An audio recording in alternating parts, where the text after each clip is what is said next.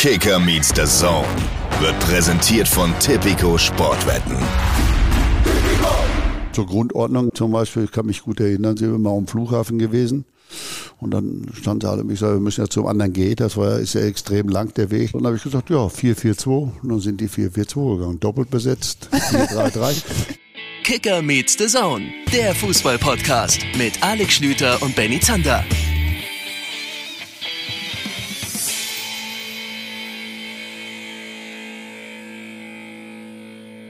Liebe Leute, ich komme aus einer Stadt, in der in den letzten Tagen regelmäßig zweistellige Gradzahlen, was die Temperatur angeht, gewesen sind.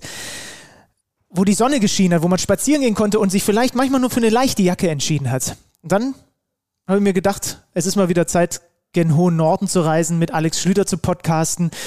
Und ich dachte, ich kann vielleicht ein bisschen was mit rüber retten in deine Stadt.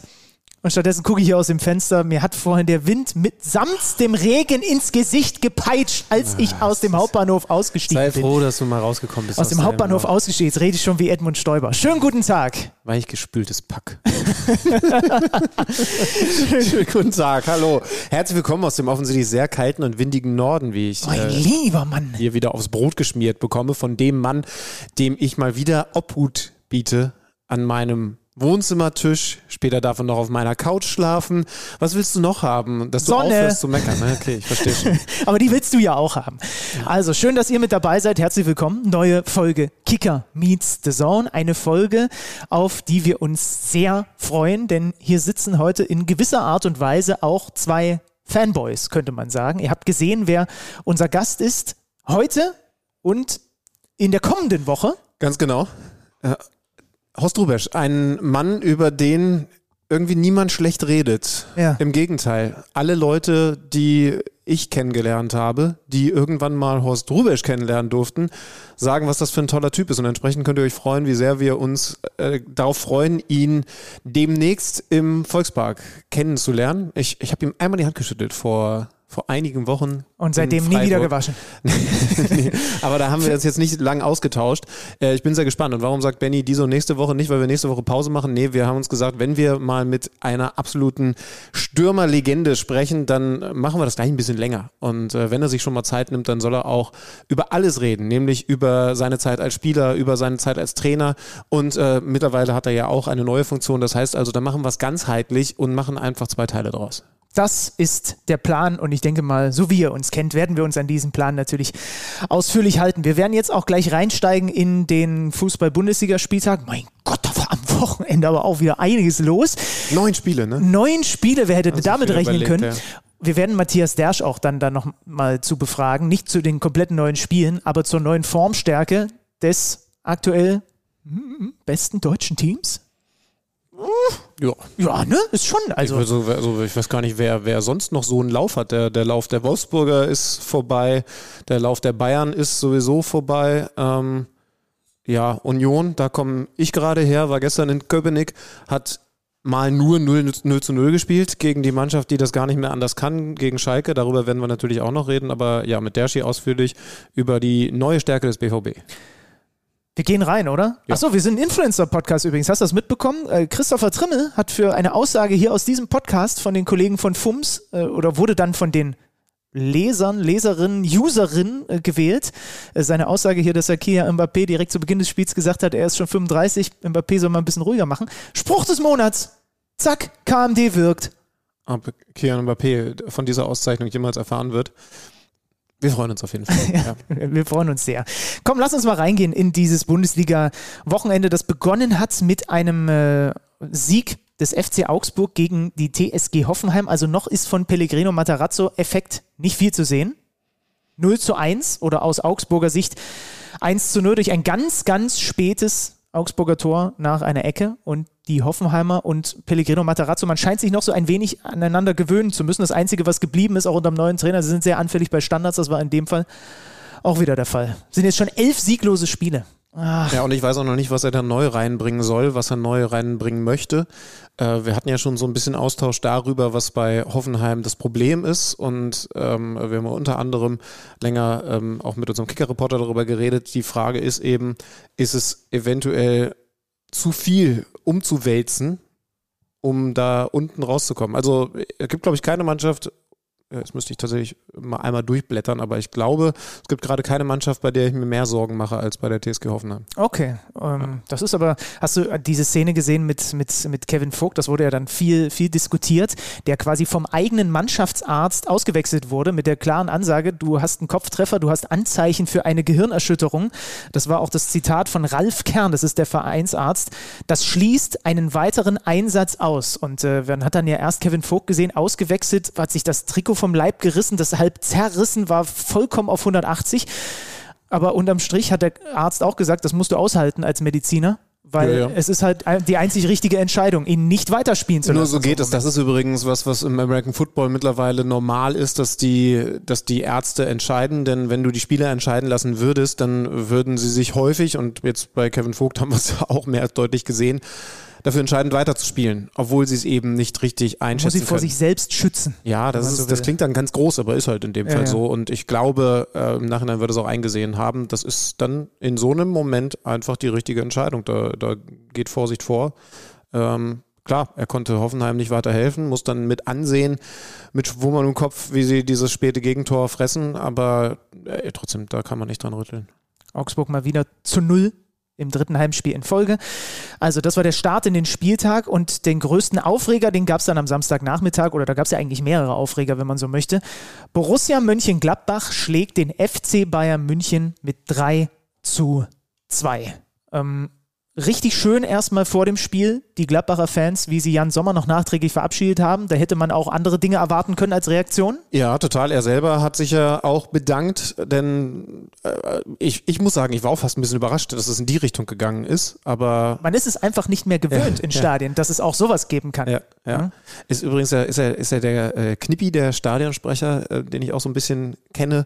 Ähm, der hat ja auch das Mikrofon ergriffen und muss das richtige Gefühl gehabt haben, dass die Fans das auch annehmen. Der hat natürlich jetzt auch als, als die langjähriger Stadionsprecher und eben auch äh, inniger Gladbach-Fan durchaus Kontakt zur Basis, sage ich mal, denn das hätte ja auch völlig in die andere Richtung laufen können. Stell dir mal vor, der, der holt da Jan Sommer hin, äh, greift das Mikro und wird gnadenlos eben vor allen Dingen zusammen mit, mit Jan Sommer ausgebuht. Also offensichtlich hat er das richtige Gefühl gehabt, dass die Fans das tatsächlich positiv annehmen.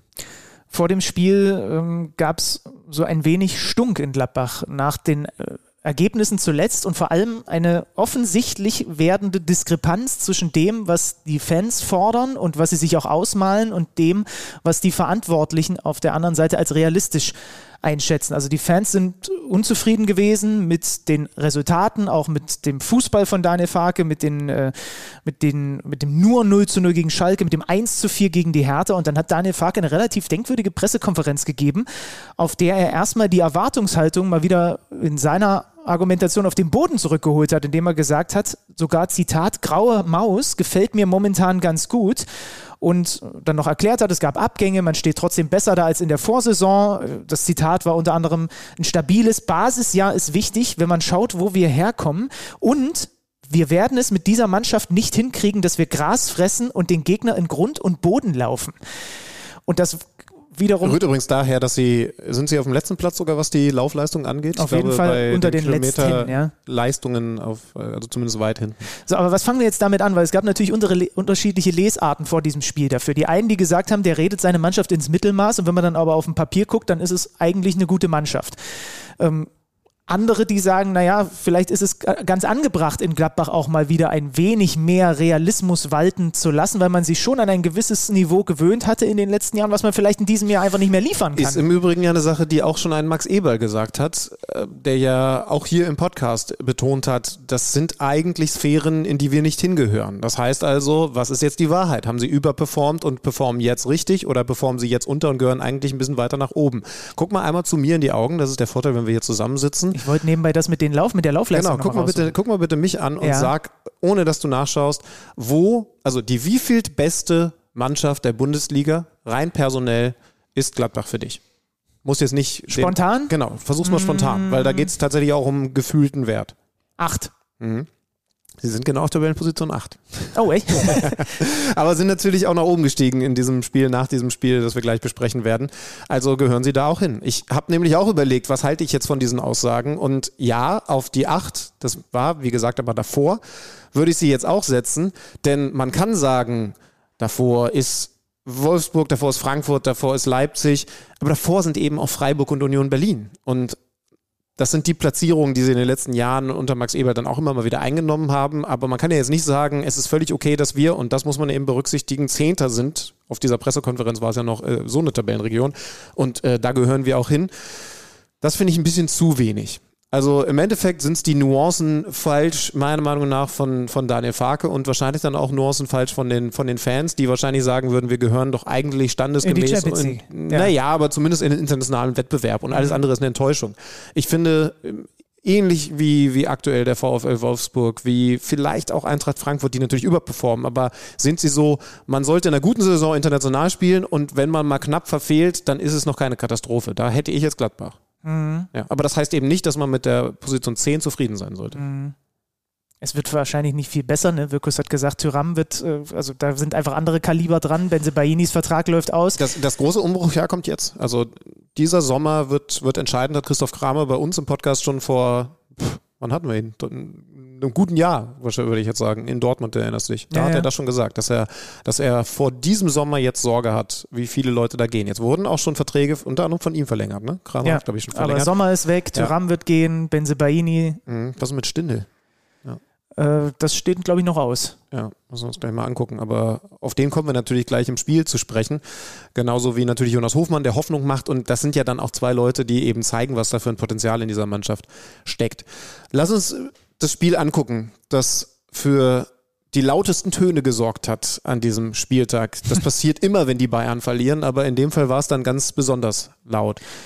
Ja, wir fangen direkt mit dem größten Aufregerthema an, weil das ja auch das ganze Spiel im Grunde genommen in eine bestimmte Richtung erstmal gelenkt hat. Wir springen in die achte Spielminute und reden über eine Notbremse von Dayo Upamecano im Laufduell mit Alassane Plea. Ein Griff an die Schulter ähm, und Tobias Welz, das war der Unparteiische, entscheidet dann auf dem Feld auf glattrot, weil ihm das reicht.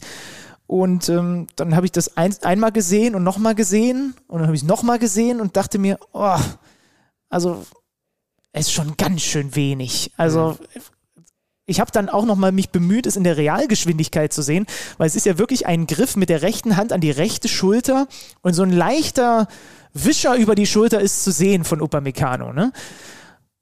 Ich kann echt schwer einschätzen, ob der wirklich genügt, um einen Player in diesem Sprint da aus, dem, aus der Balance so zu bringen, dass er hinfällt. Player hat nach dem Spiel klar gesagt, warum soll ich mich fallen lassen? Ich wäre frei vom Torhüter. Ja. Oh. Noch, ein, noch ein Zusatzargument wäre, bei der Geschwindigkeit reicht ein minimaler Kontakt, um ihn aus der Balance zu bringen. Gab auch ja. Gladbacher, die das so gesagt haben.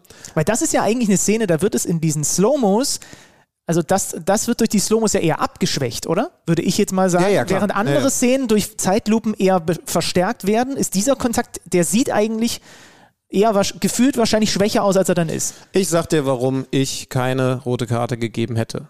Also, und damit natürlich, das muss man ja auch klar sagen, auch gar nicht erst ein Freistoß. Weil der Laufweg dafür spricht, dass er genau das wollte. Dieses Kreuzen wenn ich, ich habe es gerade noch mal da. Ja. Dieses Kreuzen ist beim Kampf um den Ball, zu dem ich übrigens auch gleich noch was sagen muss, nach diesem langen rausgeschlagenen Ball, so querlaufen. Ne? Und wenn du guckst, wo er dann zu Fall kommt, das ist dann schon ein spitzer Winkel Richtung Sommer, ist ein eindeutiges, ich versuche vor denen zu kommen. Er stoppt ähm, dann ja unmittelbar vor Upamecano auch ganz leicht ab. Genau, also ne? ein klassisches Kreuzen. Ne? Das ja. ist nicht unfair, ne? da, darum geht es jetzt nicht. Also es ist keine Schwalbe oder so, ne? da, da müssen wir jetzt nicht drüber reden. Aber wenn er jetzt sagt, dass er doch niemals zu Fall kommen wollte und warum sollte er, ist doch auf dem Weg zum Tor. Nein, man sieht sogar ganz kurz seinen, seinen, seinen Blick Blick. Er weiß ganz genau, ich versuche hier vor ihn zu kreuzen und eben nicht dann zentral vor ihm zu bleiben, weil das Tor ja zentral ist, sondern er macht sogar einen Weg von rechts nach links, wenn man jetzt mal die Tormitte als zentral, äh, zentralen Punkt nimmt. Und das zeigt für mich schon, dass er zumindest die Option, jetzt einen Kontakt anzunehmen, im Kopf hatte. Und dann war ein Kontakt da, das ist unweigerlich der Fall, aber, aber genau den nimmt er dann eben in Kauf, beziehungsweise nimmt ihn dankenswerter an. Ähm, und nach es acht Minuten sind die Bayern einer weniger. Ja. Eine Sache noch dazu, was man total vergisst und übersieht oder vielleicht auch für nicht so wichtig hält bei der Aktion ist, das darf Bayern natürlich trotzdem so nie passieren. Das ist nämlich richtig das alte Muster gewesen. Das ist ein langer Ball und sie stehen viel zu hoch, so dass, das muss man ja schon sagen, Player erstmal grundsätzlich alleine durchläuft. Ne? Also, wenn es normal läuft, dann fault Upamecano nicht, weil er sieht, oh, noch ein Tick weniger und Player kommt zum Abschluss, macht das Ding zu 60 Prozent rein, zu 40 Prozent hält ihn Sommer, wie auch immer. Aber dann ist es immer noch ein Riesenbock von von Bayern so eine Tiefe zuzulassen. Ne? Das sind ja Themen gewesen, die wir eigentlich lange nicht mehr hatten beim FC Bayern München. Aber da war es mal wieder so weit und es sind ein paar Situationen entstanden in diesem Spiel, die müssen Julian Nagelsmann Sorgen machen, nachdem man jetzt dieses wichtige Champions League-Spiel hatte und all das. Aber das Ding jetzt hat wieder alte Probleme aufgeworfen mhm. und das wird sogar ein bisschen übertönt durch diese Riesendiskussion und das, was dann eben danach über Nagelsmann diskutiert wurde. Aber ich hoffe mal für die Bayern, dass das in der Kabine beziehungsweise bei der Nachanalyse trotzdem dem ganz klar ja, das wird, wird. Das wird ja. ihn aufs Brot schmieren trotzdem. Ich konnte nicht ganz verstehen diese Argumentation, dass äh, Tobias Welz gesagt hat, der VAR hätte ihm keine anderen Bilder liefern können als das, was er auf dem Feld wahrgenommen hat. Ich, also man muss dazu sagen, jetzt sind wir wieder in dem Fall von, als Schiedsrichter kannst du es eigentlich nur falsch machen wenn sie sich zu viel angucken und zu lange draußen stehen, haben wir letzte Woche drüber gesprochen, nervt uns das. Jetzt hat er gesagt, na, eigentlich wollen ja die Fans nur, dass, dass man sich klare Sachen anguckt, wo man keine klare Wahrnehmung auf dem Feld hatte. Ist dann aber auch wieder zum Beispiel den Bayern in dieser Situation nicht, nicht recht. Ähm, und trotzdem hat es mich extrem habe ich dir gewundert. letzte Woche auch gesagt, im Zweifel lieber, also Entscheidung first, Zeit second. Ja, und das hat mich jetzt in dem Fall auch extrem gewundert, weil einfach auch, da sind wir wieder mit dem Argument, was wir auch schon häufiger hier diskutiert haben, du nimmst auch ein bisschen zumindest Dampf vom Kessel, wenn du dir diesen Fallstrick nimmst, dass du nochmal rausgegangen bist und nochmal drüber geguckt hast, dann ist der Nagelsmann, glaube ich, automatisch etwas weniger auf 108, wobei auf der anderen Seite auch nicht. Der hat die Bilder da vor sich und wenn er, dann dreht er, also dann ist er ja, es, es Eine Minute nach, Zeit, nimm ihn damit hin, ja. lass ihn argumentieren. Kam gut an, als wir das auch nochmal bei Social Media geteilt haben, deinen Vorschlag über die Coaches Challenge.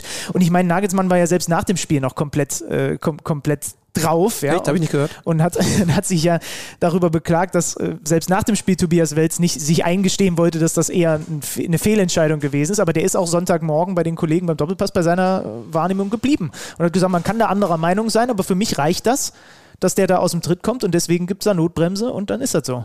Ja, also die, die Tragweite ist halt einfach brutal und das macht ihm die Sache natürlich nicht leichter, dass, dass es eben nicht äh, also nicht, nicht Freistoß oder Weiterspielen ist, dass es nicht mal Elfmeter oder Weiterspielen ist, sondern eben eine rote Karte in ganz, ganz früher Spielzeit. Und genau. Also er kann froh sein, dass er das wenigstens noch vor dem 16er gemacht hat, aber, aber das ist schon hart. Ähm, dann gehen die, dann gehen relativ schnell die Gladbacher danach mit 1 zu 0 in Führung durch Stindel, flacher Freistoß in den Rückraum. Ich habe extra nochmal nachgezählt, weil natürlich sind die Bayern ein Spieler weniger, aber es gab einen Spieler Restverteidigung bei Gladbach und einer, der den Freistoß bringt. Das heißt, von der Theorie her hätte es trotzdem eine Gleichzahl geben können, aber sie stehen, wenn ich mich recht entsinne, mit fünf Mann hinten auf der 5-Meter-Grenze und haben quasi nicht Mann zu Mann zu Mann zu Mann zu Mann zugeordnet in diesem Moment.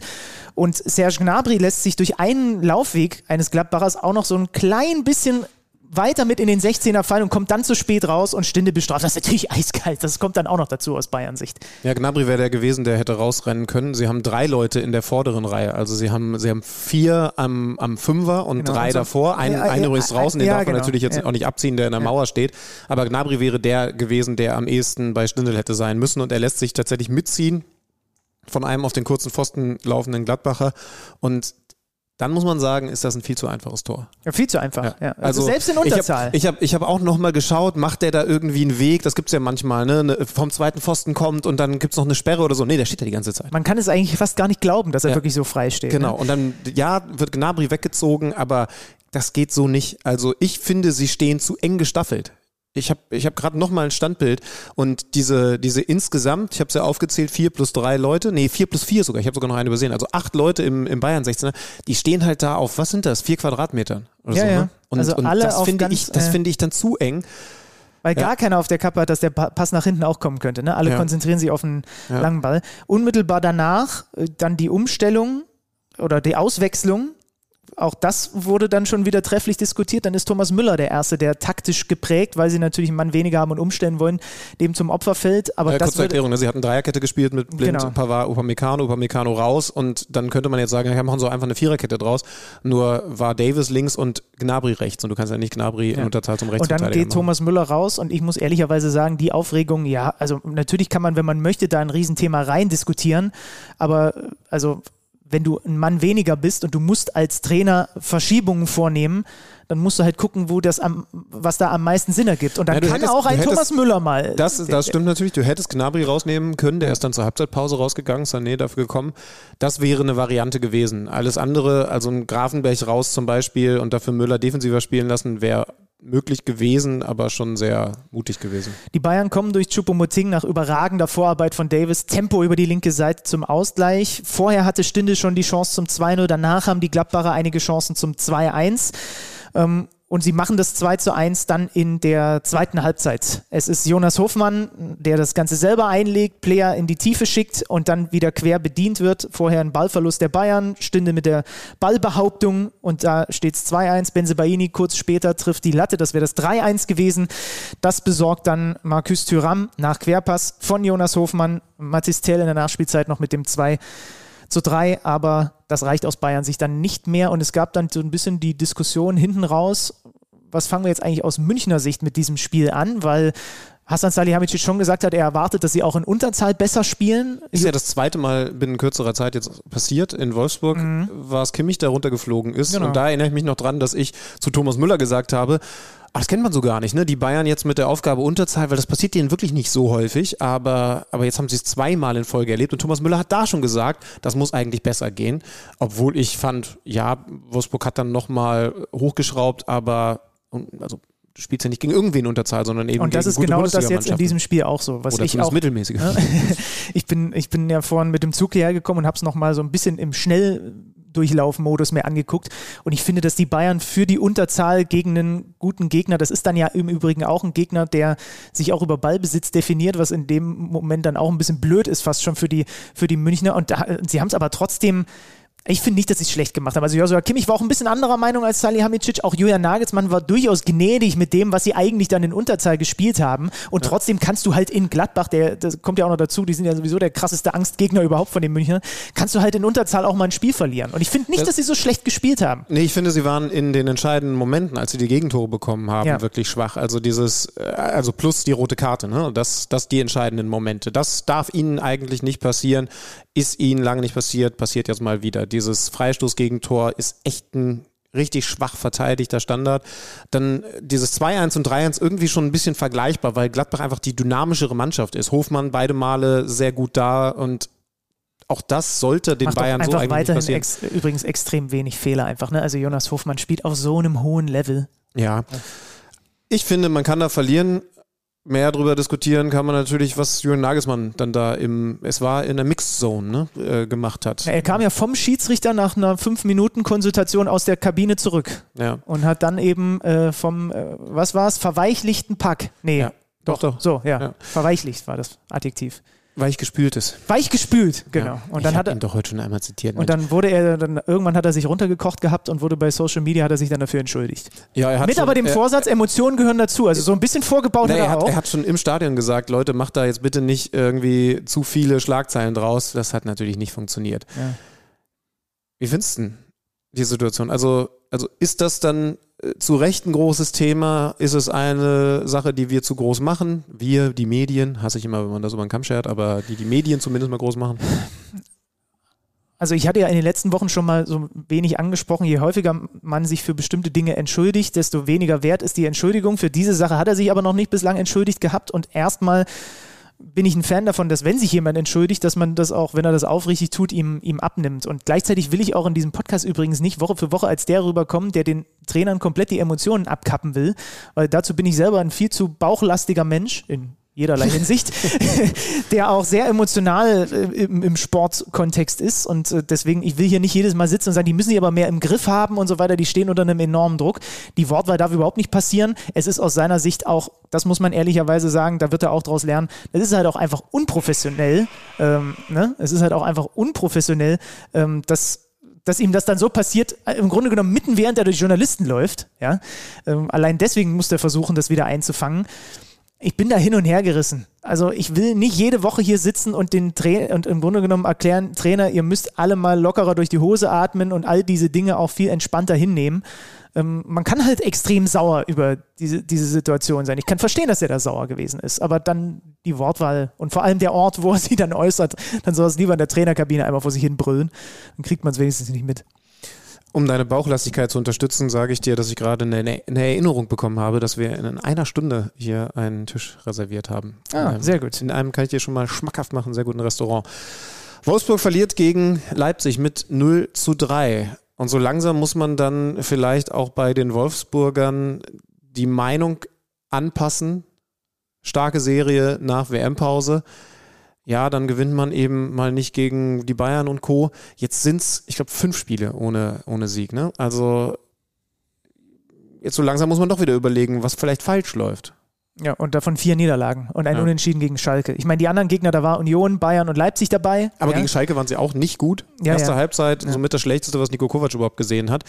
Mich wundert's, weil, weil ich eigentlich bei Wolfsburg davon ausgegangen bin, dass die eine dieser Mannschaften sind, die nach der WM-Pause jetzt einfach wer wahnsinnig fit sind, die natürlich auch von dieser Pause profitieren, haben gegen die Bayern ja den Sprintrekord aufgestellt. Ich dachte, äh, sie wären stabiler, ne? Genau, ja, und, ja. und jetzt kannst du natürlich gegen Leipzig verlieren, aber, aber und dieses 0-3 ist im Ergebnis dann auch sehr hoch. Ich finde, es war ein relativ klassisches Spiel. Du kriegst durch Forsberg so ein bisschen Dudel, Dudel, Dudel, dann zieht er aus 20 Metern ab aus dem Gestocher heraus.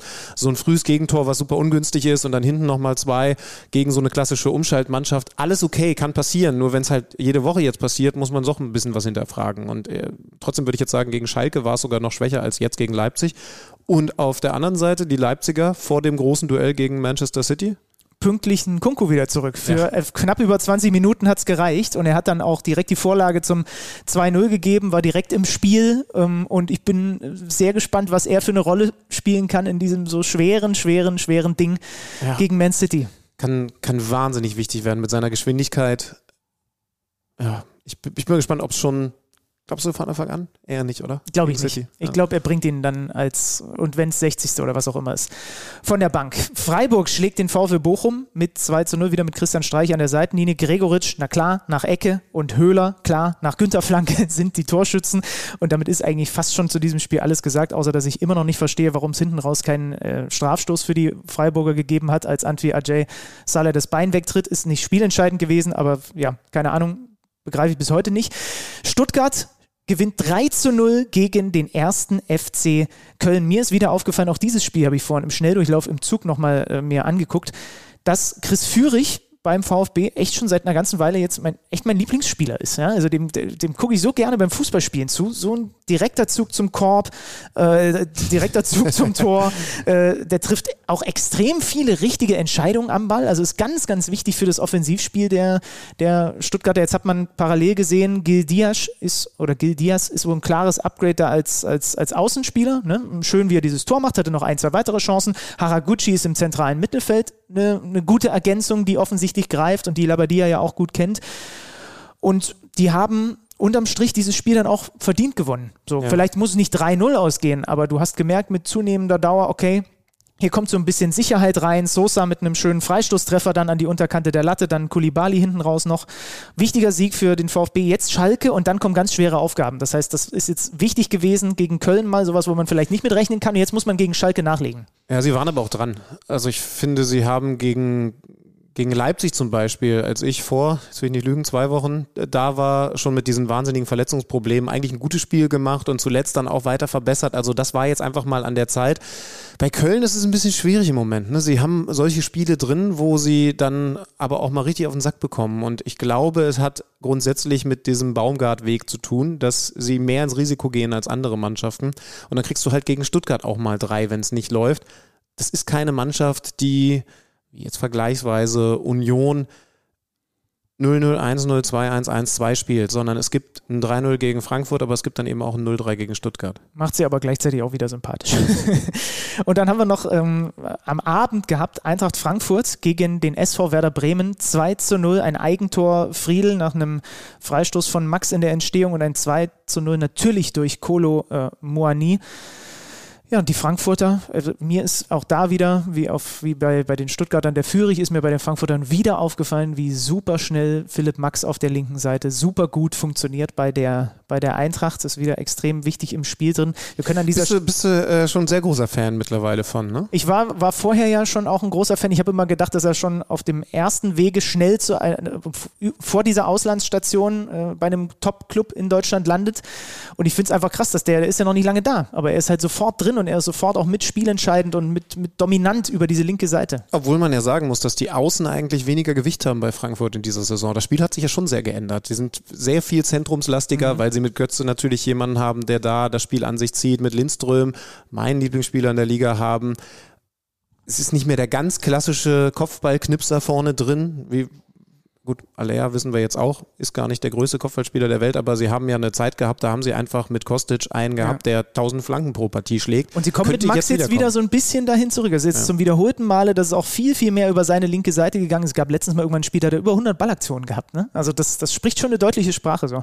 Wir können an dieser Stelle übrigens mal darauf hinweisen, weil wir das noch gar nicht getan haben. Es gibt sowohl auf The Zone als auch auf dem YouTube-Kanal von The Zone eine Doku über die Eintracht zu sehen drei Blickwinkel, Königsklasse im Herzen von Europa. Und das zeichnet im Grunde genommen diesen, ja, besonders, du warst ja auch häufig genug im Stadion, äh, als da besondere Dinge passiert sind bei der Eintracht. Und das zeichnet den nochmal nach. Ich kenne ja auch die Jungs, die da mit der Kamera immer ja. mal wieder äh, mit dabei gewesen sind. Ich habe sie ein paar Mal getroffen und ich kann, ich kann immer so viel sagen. Also, sie haben sich sehr große Mühe gegeben, die unterschiedlichen Blickwinkel abzubilden, weil ich immer mal wieder sie hinter so einer, also wirklich so ein bisschen, ähm, wie so ein Paparazzi? Abschlussklasse, hieß, hieß die Sendung Abschlussklasse? Die, Weiß die, ich nicht die, mehr. Diese, diese Reality, ich glaube Fake Reality, das richtige Wort, wo, wo dann, ach komm Leute, ihr wisst, wovon ich rede. Ne? Ich weiß nicht, wo es lief, auf Sat 1 oder so, wenn dann die, die, äh, die Pärchen miteinander geredet haben und dann ging die Kamera so raus, aber zufälligerweise blieb immer die Tür noch so ein Spalt offen und man konnte weiterfilmen. So war das Team von Matze Veit, Marco Gundel okay. und Co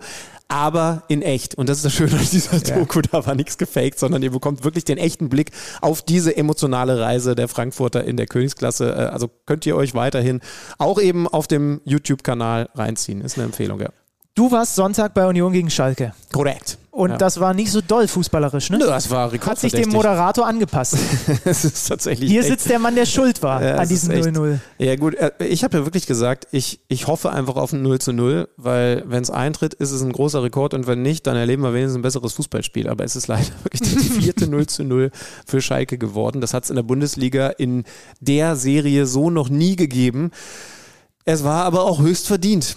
Denn das war von beiden Mannschaften zu wenig. Die Passquoten. Ich habe zwischenzeitlich, als ich dann auch gelesen habe, wie das Internet so ein bisschen drüber gespottet hat, auch nochmal so reingeguckt. 64. Minute habe ich die Stats gecheckt. 74 Prozent zu 69 Prozent Passquote in der gegnerischen Hälfte 60 zu 50. Ja.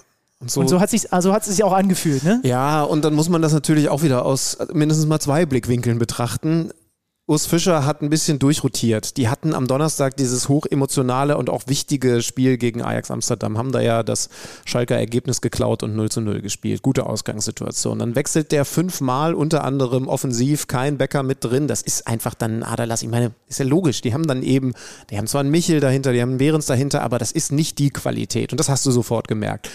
Vielleicht hat er eine Position zu viel gewechselt, aber dass er ein bisschen Nachher ist man immer schlauer. Genau, das ja. ist nur logisch. Wenn du mal überlegst, was jetzt die nächsten Aufgaben sind. Ne? Also das war gerade Ajax, jetzt Schalke, dann kommt wieder Amsterdam und dann haben die am Sonntag, könnt ihr live bei uns sehen, das Topspiel gegen die Bayern.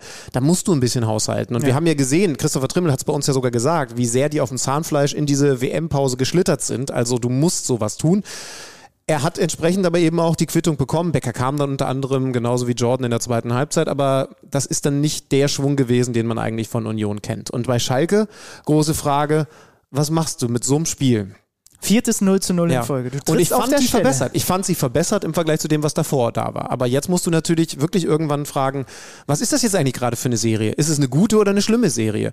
Denn das entscheidet sich alles mit dem ersten Ausschlag Richtung Sieg oder Niederlage. Jetzt hast du es wieder vertagt. Ich habe Thomas Reis auch vorher gefragt. So, ist das jetzt nicht saumäßig wichtig? Weil wenn du das Spiel gewinnst, dann hast du auf einmal vier ungeschlagene Partien. Vor allen Dingen auch, was diese stabile Defensive angeht, eine super Entwicklung. Und lass uns es mal so rum betrachten. Die haben als Tabellenletzter, die ja vorher auch echt viele Gegentore geschluckt haben, jetzt viermal in Folge Auch nicht gegen irgendwelche Gegner. Das ist die Kein positive Gegentor ge- Sichtweise. Das ist nicht nur positiv, sondern darüber würden wir sogar reden, wenn wir nicht Schalke, sondern Union, Freiburg, Wolfsburg, Frankfurt, weiß nicht was sind. Viermal in Folge zu null, super. Auch, selbst bei den Bayern würden wir es erwähnen.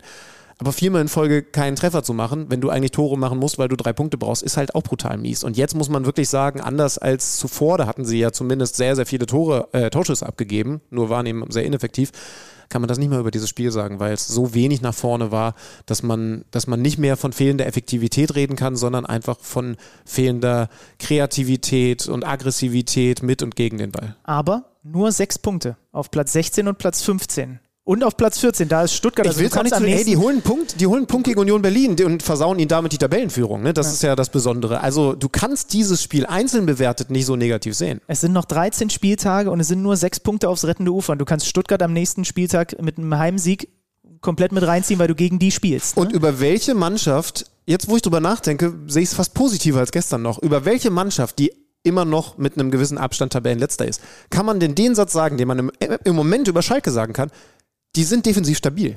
Das, Das ist eine stimmt, stabile ja. Mannschaft. So. Jetzt das, muss nur irgendwo mal ein Tor her. Genau, das ist das große Problem, aber, aber sie haben da ein Fundament und das muss man Thomas Reis dann wirklich zugutehalten. Ja. Danach Dortmund am gestrigen Sonntag. 4 zu 1 der Sieg gegen Hertha BSC. Es ist der achte Pflichtspielsieg in Folge und es ist mal wieder Zeit, bei unserem Mann im Revier durchzu, äh, durchzuklingen gleich. Ja, vielleicht, vielleicht ähm, gucken wir uns erst nochmal an, wie das alles vonstatten gegangen ist. Er ist schon verrückt, ne? Ich habe ja. Also ich meine Matthias Dersch, bei dem werden wir gleich ihr euch jetzt nicht fragt, hä? Was? Was ist denn da für ein Mann? Oh Gott, oh mein Gott, geht's, geht's alles gut im Wohnzimmer? Nee, alles gut, wir rufen da gleich an. Äh, aber kurz der Spielfilm, ein gewisser Karim Adeyemi ist nachdem er ja schon gegen Chelsea den äh, Turbo rausgeholt hat, weiterhin in richtig toller Form, macht Tor- in der 27. Tor des 1-0. Monats. Ja. Das 1-0 jetzt ist Tor des Monats. Ach, das jetzt? Ja. Ich weiß gar nicht, ob nicht vielleicht das Chelsea-Tor das Tor des Monats wird. Nee, das hier. Tor des Monats. Klar, das ist- eingedrehter Hackentrick. Entschuldigung. Nee, für mich wird das Tor Monats. Chelsea-Tor.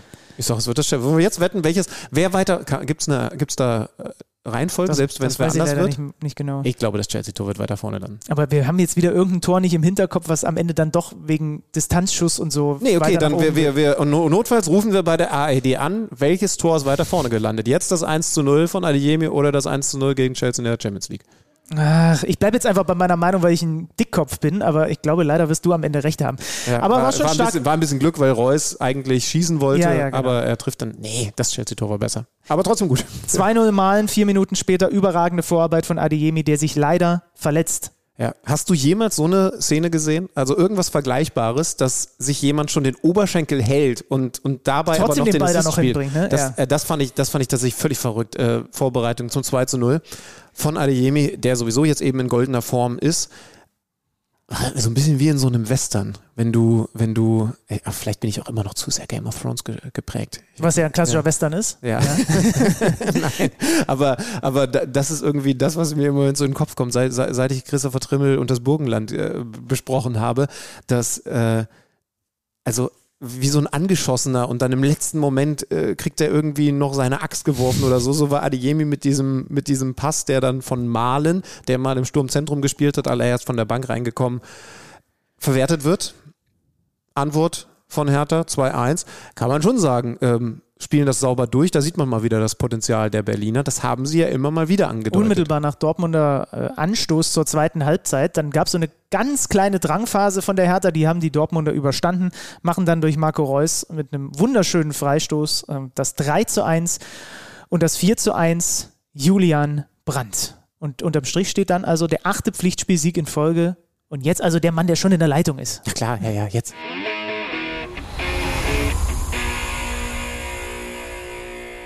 Er ist patentierter KMD-Dauerkarteninhaber. Ihr kennt ihn alle. Sein Name ist Matthias Stersch. Er arbeitet beim Kicker und er ist zum, ich weiß nicht wievielten Male, jetzt hier bei uns in der Leitung. Hallo Matthias. Ja, hallo, schönen guten Tag. Ich habe mir übrigens äh, den Zugangscode eintätowiert. Äh, ich habe gedacht, das ist dann ein bisschen praktischer. Diese Karten, die gehen immer verloren. Ist, äh, äh, Unterarm raus und gut ist. Wo, wo waren das? Wo, äh, bei, bei welchem Verein, beziehungsweise bei welchem Fan von welchem Verein habe ich das jetzt gerade gesehen auf Instagram, Twitter und, und Co. Dieses, diese, Ich weiß es nicht genau. aber, aber das hast du jetzt gerade im Kopf, ne? gesehen. Ja, okay, Ja, wir, wir genau. hatten dasselbe Bild im Kopf. Ich muss das recherchieren, weil ich habe das tatsächlich nicht Es hat, sich gesehen. wirklich, es hat sich wirklich jemand seine, so seinen Dauerkartencode Code Ja, auf das den Unterarm gut. Das- das tätowiert. muss ich noch mal nachgucken. Ja, weil er wohl zu häufig dann an der Schranke vorm Stadion stand und gemerkt hat, scheiße, das Wichtigste habe ich Sagen wir mal vergessen. so, ich traue es zu, dass es ein Engländer gewesen ist. Aber das ist ein anderes Thema. Derschi, wir wollen mit dir die Frage ergründen, die Frage aller Fragen. Warum ist Borussia Dortmund plötzlich so gut drauf und hat jetzt acht Pflichtspiele in Folge gewonnen? Erleuchte uns, was sind für dich die Hauptgründe? Wir wollen das jetzt ganz mal ein bisschen aufrollen, was da los ist beim BVB. Okay. Ja, dann glaube ich, kann man grundsätzlich erstmal festhalten, wenn wir beim Großen anfangen, dass die Mannschaft insgesamt verstanden hat, dass sie in der Hinrunde ziemlich viel falsch gemacht haben und auch äh, nicht immer den richtigen Ansatz gewählt haben, um an diese Spiele ranzugehen. Und jeder, glaube ich, für sich dann wirklich in dieser doch sehr langen Winterpause den Anspruch formuliert hat, es besser zu machen. Und ähm, ja, ich glaube auch, dass die Arbeit von, von Edin Terzic mittlerweile deutlich besser greift. Ähm, das ist ja auch eine gewisse Parallele zu seiner Zeit als Interimstrainer. Da war der Anfang auch sehr zäh und irgendwann äh, rollten sie dann los und haben sich ja dann ähm, in, für die Champions League qualifiziert, den Pokalsieg geholt. Darauf fußt ja so ein bisschen der Mythos dieses Trainers in Dortmund. Und aktuell sieht es wieder danach aus, als sollte das Kunststück nochmal gelingen, wobei ich nicht sagen möchte, dass sie wieder Titel holen, aber zumindest äh, ist die Entwicklung ähnlich. Nach einem, ja, sagen wir mal, holprigen Start ähm, läuft es immer besser.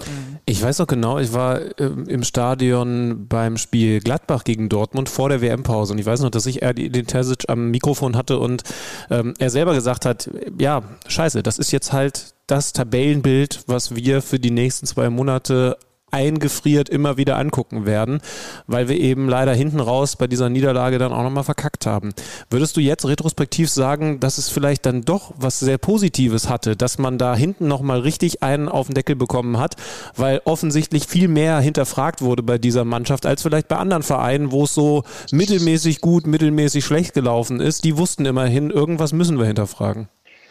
Ja, das lässt sich im Rückblick natürlich immer gut sagen, ne? dass das möglicherweise so ein heilender Rückschlag war damals. Das war eine Doppelniederlage, erst gegen Wolfsburg, dann gegen Gladbach. Und ähm, ich war damals schon auf dem Weg in den Oman, äh, Vorbereitung Nationalmannschaft, da war ja dann noch was. Ähm, und ähm, ja, selbst so aus der Entfernung hat man mitbekommen, was das für Schockwellen irgendwie ausgelöst hat, diese beiden Niederlagen, auch die Art und Weise, wie, wie das Gladbach-Spiel gelaufen ist.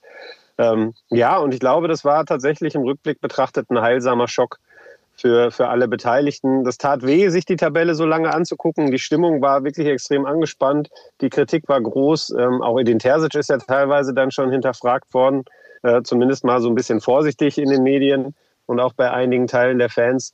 Und ähm, ja, die Mannschaft hat dann gearbeitet. Äh, Das ging mit dem Trainingslager los. Ähm, Man hatte natürlich dann, da schließt sich dann auch irgendwo wieder der Kreis, ähm, dann in Sebastian Haller einen gefeierten Rückkehrer, der sicherlich auch mental noch ein bisschen was ausgelöst hat und auch sportlich. Aber insgesamt merkt man einfach, dass die Spieler näher bei sich sind, als sie das in, in, in Teilen der Hinrunde waren. Und dass dann eben durch die, durch die harte Arbeit, die sie aktuell an den Tag legen, ähm, dann eben auch wieder zu Selbstvertrauen finden. Und das wird dann auch spielerisch leichter dadurch. Das ist, glaube ich, auch eine Binsenweisheit. Ähm, ich habe letzte Woche ein Interview geführt mit, mit Hannes Wolf und Hermann Gerland, die ja nun auch sehr viel Erfahrung haben. Und die sagen, es ist völlig egal, ob es Kinder oder Profis sind. Wenn man erfolgreiche Aktionen hat, dann wächst das Selbstvertrauen und es geht leichter von der Hand. Und das sieht man bei, bei Dortmund aktuell ganz, ganz stark.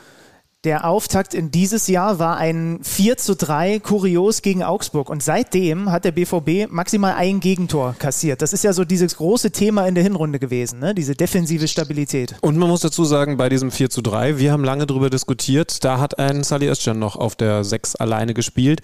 Seitdem Can als ein Schlüsselspieler von Edin Statikpass, ne? Terzic, ja. Äh, ja genau, für diese Statik äh, an der richtigen Stelle im Gerüst platziert? Ja, absolut. Es gibt halt mehrere Faktoren. Ne? Einmal dieses 4-1-4-1, was sie neuerdings spielen, mit leichten Modifikationen. Also gestern gegen, gegen die Hertha hat Özcan zum Beispiel etwas tiefer gespielt, als Bellingham die Position normalerweise ausübt. Ähm, prompt, möchte ich sagen, lief das Spiel nicht ganz so gut. Ähm, aber das ist eher ein Beleg für Bellinghams Extraklasse.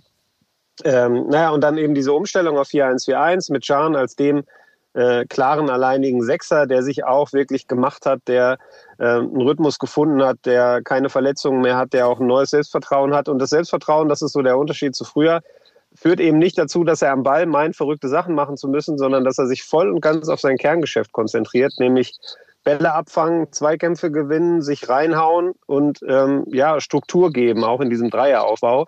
Aber eben keine Übersteiger, keine Dribblings oder sonst was. Und das tut ihm wahnsinnig gut und das tut auch der Mannschaft wahnsinnig gut. Und dann hat man eben noch so Spieler wie Julian Brandt, der schon in der Hinrunde konstant war, der weiterhin auf einem extrem hohen Niveau abliefert, der ähm, ja für mich mittlerweile neben Bellingham eigentlich die prägende Figur ist beim BVB. Was der macht, hat Hand und Fuß. Das war auch gestern wieder zu sehen. Ähm, man hat einen Karim Adiemi, der sich jetzt leider gegen, gegen Berlin äh, verletzt hat. Da aktuell noch keine Diagnose aus, äh, dasteht, müssen wir noch spekulieren, aber ich vermute mal, es wird ein paar Wochen dauern, bis er wieder auf dem Platz steht. Das ist richtig bitter für ihn, aber auch für den BVB, denn der hat sich ja im Grunde seit dem ersten, zweiten Spiel jetzt in der, in der ähm, Rückrunde ist falsch, aber in dem, seit dem Restart ähm, in eine wahnsinnig gute Verfassung gebracht, ähm, hat eine deutlich größere Klarheit in seinem Spiel. Das war auch, glaube ich, jemand, den man mal daran erinnern musste, ähm, ja, worum es da gerade eigentlich geht und dass er ein bisschen was tun muss. Ein bisschen ist jetzt ähm, flapsig formuliert, aber er musste viel tun. Ähm, das war ganz klar, um diesen ersten Eindruck äh, zu korrigieren. Das hat er gemacht. Ja, und das sind dann jetzt so ein paar Namen, die ich genannt habe, wo man es am deutlichsten sieht, dass die Form nach oben geht. Ich könnte jetzt noch so weitermachen. Rierson ist sicherlich ein Faktor. Ein ja, lass uns, lass uns mal bei dem, lass und, und, und. lass uns mal bei, bei Jule Brandt bleiben, weil wir den natürlich auch äh, im Blick haben, weil er ja auch äh, hier in diesem Podcast schon mal lange zu Gast war und wir auch über dieses Thema Konstanz gesprochen haben. Benny liebt es, über Jule Brandt zu sein, sprechen. Seine Bilanz in diesem Spiel ist ja nicht nur ein Tor, sondern was auch wieder dazu kommt, auch wenn es leider öffentlich einsehbar diese Statistik noch nicht gibt. Er macht beim 1 und beim 2 den vorletzten Pass, also den Hockey-Assist. Ne? Ähm, hast du, also hast du einen besseren Jule Brandt im Dortmunder Trikot schon mal äh, gesehen? Und was hat denn vor allem Edin Terzic für Knöpfe bei dem gedrückt, dass er plötzlich so konstant ist? Ja, also ich glaube, einen besseren Jule Brandt habe ich noch gar nicht gesehen, also auch in Leverkusener Zeiten nicht. Da war er, glaube ich, auch schon punktuell natürlich ein herausragender Spieler, aber er hat jetzt eben noch eine gewisse Reife in seinem Spiel. Ich finde, er ist körperlich deutlich besser drauf. Er bringt seinen Körper, der ja beachtlich ist von der Größe, ähm, deutlich besser ein. Ich finde, er hat sich auf dem Platz früher immer so ein bisschen kleiner gemacht und wenn man dann in der Mixzone neben ihm stand, hat man sich gewundert, wie groß der eigentlich ist. ähm, er hat ja die Ernährung umgestellt, er ernährt sich jetzt glutenfrei, hat dadurch, glaube ich, auch ähm, ja, ein besseres Körpergefühl, fühlt sich fitter. Er ist ja schon immer viel gelaufen, aber er läuft jetzt eben noch ein bisschen intensiver, zieht durch ähm, und holt sich eben auch die Sicherheit in seinem Spiel durch gelungene Defensivaktionen. Das ist auch was, was er ihn mit Adiemi teilt, äh, eint, der das ganz ähnlich äh, momentan macht. Und ähm, ja, Edin Terzic hat, glaube ich, mit ihm auch gezielt gearbeitet und ist auf einen Spieler getroffen, der aber auch arbeiten wollte. Also der Podcast damals mit ihm bei euch hat ja gewisse Wellen geschlagen ähm, durch so manche Aussage, die er damals getroffen hat. Ich glaube, wer Jule Brandt kennt, weiß, wie er das damals gemeint hat. Ähm, möchte das jetzt auch gar nicht aufwärmen, aber er hat die absolut richtige Antwort gegeben darauf, ähm, auf das, was da so geschrieben wurde, auch in den Fanforen. Äh, der Furor war ja groß ähm, und er, er, liefert halt ab, er arbeitet, er liefert ab. Und ähm, ich könnte mir bei ihm sogar vorstellen, dass er in der Nationalmannschaft jetzt auch endlich mal eine größere Rolle spielt. Ähm, Zeit würde es auf jeden Fall, weil es die Anlagen von ihm betrifft glaube, äh, der äh, Benny redet so gerne über Jule Brandt, wie ich über ihn schreibe. äh, das ist einfach ein, ein, ganz, ganz toller Fußballer. Dann ergänze ich nur, ja, glutenfreie Ernährung ist das eine, aber so ein schlüterscher Kaffee im Wohnzimmer, kann das sein, dass der glutenfrei In der Sommerpause, ist? natürlich, seitdem klar. Du die Brötchen da auf seitdem spielt hast? er wie vom anderen Stern. Aber dann frage ich mich doch abschließend, wenn äh, bei Jule Brandt der Knoten geplatzt ist, wenn viele Dortmunder jetzt auf einem anderen Level spielen, warum sagt dann Matthias Dersch zum Eingang unseres Gesprächs mal ganz kurz im Nebensatz, auch wenn ich trotzdem äh, nicht an den Titel glaube? Habe ich das richtig aufgenommen? Und warum werden sie denn dann jetzt nicht Meister? Sie sind punktgleich mit den Bayern. Na, das hast du, entweder habe ich mich falsch ausgedrückt oder du hast es falsch verstanden. Ich weiß es nicht Eher mehr das im Eifer des Gefechts hier bei der Podcastaufnahme. ich wollte damit nicht sagen, dass es wieder so läuft, dass sie in jedem Fall Titel gewinnen. Ich halte sie aber grundsätzlich schon für titeltauglich jetzt seit dem, seit dem Restart. Wir hatten ja vor zwei, drei Wochen mal eine Prognose im Blatt, ähm, wo wir die ersten sechs Teams beleuchtet haben, da habe ich mich schon verhalten optimistisch geäußert. Seitdem ist der äh, Optimismus, äh, wenn man so formulieren kann, noch gestiegen, denn sie haben eben auch zuletzt Spiele gewonnen, die in der Vergangenheit sichere Niederlagenkandidaten waren. Also äh, ich sage mal, das Spiel in Bochum im Pokal, ähm, da hätte ich vielleicht vor zwei, drei Jahren noch nicht sonderlich viel auf den BVB gesetzt. Auch das Spiel jetzt gestern gegen Berlin nach so einer Champions League-Woche, wo ja gegen den FC Chelsea doch viel gefeiert wurde im Stadion. Es war eine berauschende Atmosphäre. Ähm, das war so ein Spiel, danach in der Bundesliga hat man dann gerne mal Punkte gelassen, gerade gegen so vermeintliche Abstiegskandidaten. Und da hat man das gestern dann doch insgesamt sehr souverän gelöst, auch wenn es nicht das beste Spiel war. Aber man hat eben aus dem 2 zu 1 kurz nach der Pause die richtigen Schlüsse gezogen, hat dann das 3-1 nachgelegt und damit war das Thema dann durch. Das sind so Entwicklungen, die, glaube ich, den Dortmundern insgesamt Hoffnung machen. Die große Frage wird sein, kommt der Formanstieg vielleicht etwas zu früh? Also der Lauf aktuell ist sensationell, acht Spiele, acht Siege. Ähm, es wird, glaube ich, nicht so weitergehen. Das äh, wäre dann doch sehr außergewöhnlich. Es wird Rückschläge kommen. Dann ist die Frage, wie gehen Sie damit um? Wie schnell kommen Sie dann in eine neue Serie? Ähm, also ich schließe da gar nichts aus, was, was mögliche Titel in der Liga oder im, im Pokal angeht. Ähm, das hängt natürlich auch immer ein bisschen davon ab, wie die Gegner so performen, was bei den Bayern passiert, wie stabil Union ist. Ich glaube, es wird insgesamt für die Bundesliga ein enges Titelrennen. Mal gucken, wer da alles mitspielt. Der Abstand ist ja wahnsinnig gering vorne. Im Pokal hat Dortmund jetzt einen Hammer los mit dem Spiel in Leipzig bekommen. Champions League steht auf einem völlig anderen Blatt. Da glaube ich, vom Titel zu reden, wäre schon doch ein bisschen vermessen. Ähm, aber Dortmund ist mittendrin und seien wir ehrlich, damit hätten wir, glaube ich, wenn wir uns äh, in den Tagen nach dem Gladbach-Spiel unterhalten haben, hätte da keiner auch nur 5 Euro drauf gesetzt, dass wir Mitte Februar über so eine Tabellenkonstellation sprechen. Alles kann, nichts muss beim BVB. Mein Lieblingsmotto. Ja, ich, ich freue mich übrigens tierisch. Also dieses Duell, äh, das es jetzt im Pokal gibt, Dortmund gegen Leipzig, gibt es ja in der Liga auch bald. Da, da sehen wir uns vielleicht das nächste Mal, Derschi. Da bin ich dann in Dortmund für The Zone. Äh, wann ist es denn? Anfang März, ne? Ähm, genau, das ist an einem Freitagabend, könnte eine ja. ganz heiße Kiste werden und äh, wir werden uns definitiv sehen, dafür sorge ich, Alex. Du, dann, äh, dann bis dahin, dann darfst du jetzt deinen dein QR-Code von KMD, den du hinten auf der Arschbacke hast, jetzt einmal kurz rausholen und dann stempeln wir dich aus und rufen dich dann gerne bei Zeiten zurück. Danke, Dash. Danke. Bis bald. Ciao, ciao.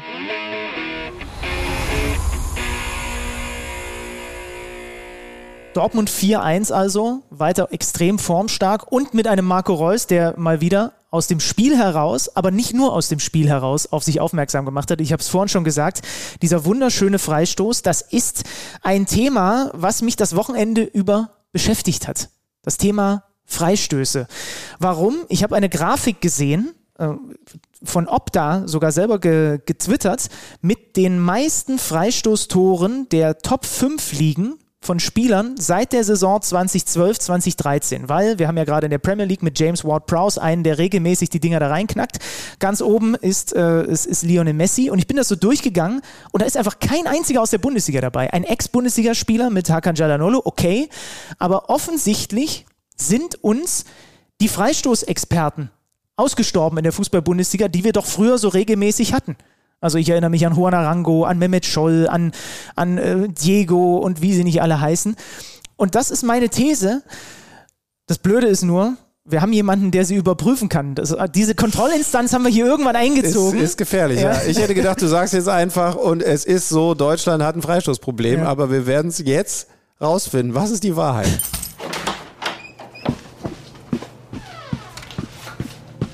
Neues aus dem Datenkeller. Präsentiert von Tipico Sportwetten. Mit den beiden direkten Freistoßtoren von Borna Sosa und Marco Reus am Wochenende erlebten wir an diesem Bundesligaspieltag eine absolute Seltenheit. Mehr als zwei direkte Freistoßtreffer an einem Spieltag gab es zuletzt vor knapp vier Jahren am 26. Spieltag der Saison 2018-19. Aber auch allgemein ging in den letzten Spielzeiten die Anzahl der direkten Freistoßtore immer mehr zurück. Während wir in dieser Bundesliga-Saison schon bei 14 verwandelten Freischüssen stehen, waren es in der kompletten Vorsaison nur 16. In der Saison 2020-21 waren es sogar nur 11 direkt verwandelte Freistöße. Das ist absoluter Tiefstwert für eine Bundesligaspielzeit seit Datenerfassung. Allgemein lässt sich anhand der Daten ein klarer Einbruch an Freistoßtoren seit der Saison 2017-18 feststellen fielen bis zu dieser Saison im Schnitt 26 direkte Freistoßtore pro Spielzeit, waren es in den letzten fünf Spielzeiten nur noch 17 Freistoßtore im Schnitt. Also knapp 10 Tore weniger pro Saison. Das kann jetzt natürlich auch alles reiner Zufall sein, aber der Einbruch an Freistoßtoren, der überschneidet sich zeitlich nahezu perfekt mit einer neuen Defensivtaktik bei Freistößen, dem Hinlegen eines Spielers hinter der Mauer. Die Technik selbst wurde zwar schon 2013 vom Brasilianer Ricardinho in einem brasilianischen Zweitligaspiel erfunden. Nach Europa kam die Technik aber erst durch zwei andere Brasilianer knapp vier Jahre später. Im November 2016 kniete sich Marcelo in einem Länderspiel gegen Argentinien hinter die Mauer um so einen Flachschuss von Lionel Messi zu verhindern. Im Februar 2017 sahen wir die Technik dann erstmals in Europas Top 5 liegen. Felipe Coutinho hatte sich damals noch für Liverpool gegen Tottenham ebenfalls hinter die Mauer gekniet. Bereits innerhalb der nächsten wenigen Monate etablierte sich dann zunächst die Knie- und später die Hinlegetaktik beim Freistoß als die neue State-of-the-Art-Verteidigungsmethode von Freistößen. Der Bundesligaspieler, dem diese Technik übrigens am wenigsten ausmacht, ist Maximilian Arnold. Der Wolfsburger Kapitän erzielte seit der Saison 2017-18 satte acht direkte Freistoßtore und führt damit die Liga an. Arnolds tolle Schusstechnik und bestimmt auch liegende Spieler hinter Freistoßmauern seht ihr dann unter anderem beim Gastspiel der Wölfe in Köln am Samstag. Tipico sieht Köln mit einer 2,4er Quote als leichten Favoriten in diesem Spiel. Ab 18 Jahren erlaubt nach Whitelist. Es besteht Suchtrisiko. Hilfe unter buwei.de. Neues aus dem Datenkeller. Präsentiert von Tipico Sportwetten. Ich fasse mal zusammen. Mein Gefühl trügt nicht, auch wenn wir in dieser Saison schon wieder eine bessere Tendenz haben, was direkte Freistoßtore angeht. Gerade der letzte Spieltag hat es bewiesen, aber in den Jahren davor gab es einen krassen Einbruch. Und die Erklärung ist jetzt wirklich, weil die hinter der Mauer liegen und demzufolge die Mauer hochspringt, weil ich kann mich nicht Ja, daran ja. entsinnen, dass in meiner Jugend ich wahnsinnig viele unter der Mauer durchgeschossene Freistoßtore gesehen habe in der Bundesliga. Nee, nee, genau, das, das ist tatsächlich wichtig zu ergänzen und ich, äh, ich hatte auch genau den Verdacht, der sich da jetzt verhärtet, zumindest mal, dass die Mauer im Vergleich zu den 90er Jahren, Anfang 2000er jetzt 15, 20 Zentimeter höher ist. Weil sie jedes Mal springen. Man hat früher so Kommandos gehört wie auf den Zehenspitzen, auf den Zehenspitzen, aber eben nicht springen, damit das Ding von Messi und Co. nicht drunter durchgejagt werden kann. Und jetzt können sie halt einfach so hochspringen, wie sie möchten und vor allen Dingen können, weil dahinter eben die gute alte Freistoßwurst liegt. Aber warum sind es dann trotzdem offensichtlich noch bessere Freistoßschützen in den anderen Ligen? Weil deren Zahlen sind ja einfach höher. Aber ich glaube ehrlich gesagt, dass sie trotzdem nicht besonders hoch sind. Also ich würde sagen, ich würde sagen, dass sie grundsätzlich weit unten sind. Äh, Überleg doch mal, also Ward Prowse okay, aber wie viele Freistoßschützen konnte man früher einfach ad hoc nennen? Ne? Beckham, Juninho, Roberto Carlos dann mit einem anderen Stil, die waren ja alle in einer Epoche. Hast du jetzt nicht mehr. Messi allen voran, wahrscheinlich sogar immer noch der am meisten unterschätzte Freistoßschütze, weil er so deutlich führt, dass man halt eigentlich darüber sprechen müsste, dass es nie einen besseren gegeben hat. Und zwar nicht nur fußballerisch, sondern eben auch vom Freistoß. Aber ansonsten, es gibt diese ganzen Künstler so leider nicht mehr. Na gut, dann muss ich mich damit abfinden. Oh. Ist doch wirklich schade. Ähm, wir springen noch ins letzte Spiel des Sonntags. 2 zu 3. Leverkusen verliert zu Hause gegen den FSV Mainz 05. Xabi Alonso- du. Xabi was los? Alonso war richtig sauer nach dem Spiel, auch einfach über die Leistung seines Teams. Es gab auch wieder einige Schiedsrichterdebatten in diesem Spiel. Edmond Tapsoba verschießt einen Strafstoß in der 23. Minute. Damen hat die Ecke. Die Elfer-Bilanz der Leverkusen in dieser Saison 1 von 5, saisonübergreifend 7 von 8, die sie verschießen. Wohlgemerkt. Ja? Also, das ist doch unglaublich, dass die vom Punkt so viel liegen lassen. Cassi bringt äh, die Mainzer dann in Führung nach Ja. einem riesen Bock von Kosunu. Übrigens ganz kurz, weil du Damen angesprochen hast, der war wieder im Tor. Das war die interessante Personalie bei den Mainzern, ähm, dass er erstmal da geblieben ist. Ja, obwohl Zentner eigentlich wieder, Ja. wieder da wäre. Ja. Wird Cassi- interessant in den nächsten Wochen. Genau, Cassi mit dem 1 zu 0. Amiri dann nach einem Fehler von Edmilson Fernandes, der den Ball verliert, wegrutscht auf Anspiel Asmun mit dem 1-1. Schöne Drehung da in der Annahme und dann der Ausgleich. Dann in der Nachspielzeit des ersten Durchgangs Barrero mit dem 2 zu 1 nach einem Schiedsrichterball, wo die Leverkusener offensichtlich gedanklich schon so ein bisschen in der Pause waren. Flanke kommt, Lee legt per Kopf quer und Barrero ist dann einfach galliger auf dem Ball als alle Leverkusener Defensivspieler. Patrick Schick macht das 2 zu 2 in der zweiten Halbzeit eingewechselt und kurz danach trifft er. Vorher hält Damen einmal Asmun an dem Pfosten, also das war einfach auch ein bisschen Pech dann aus Mainzer Sicht.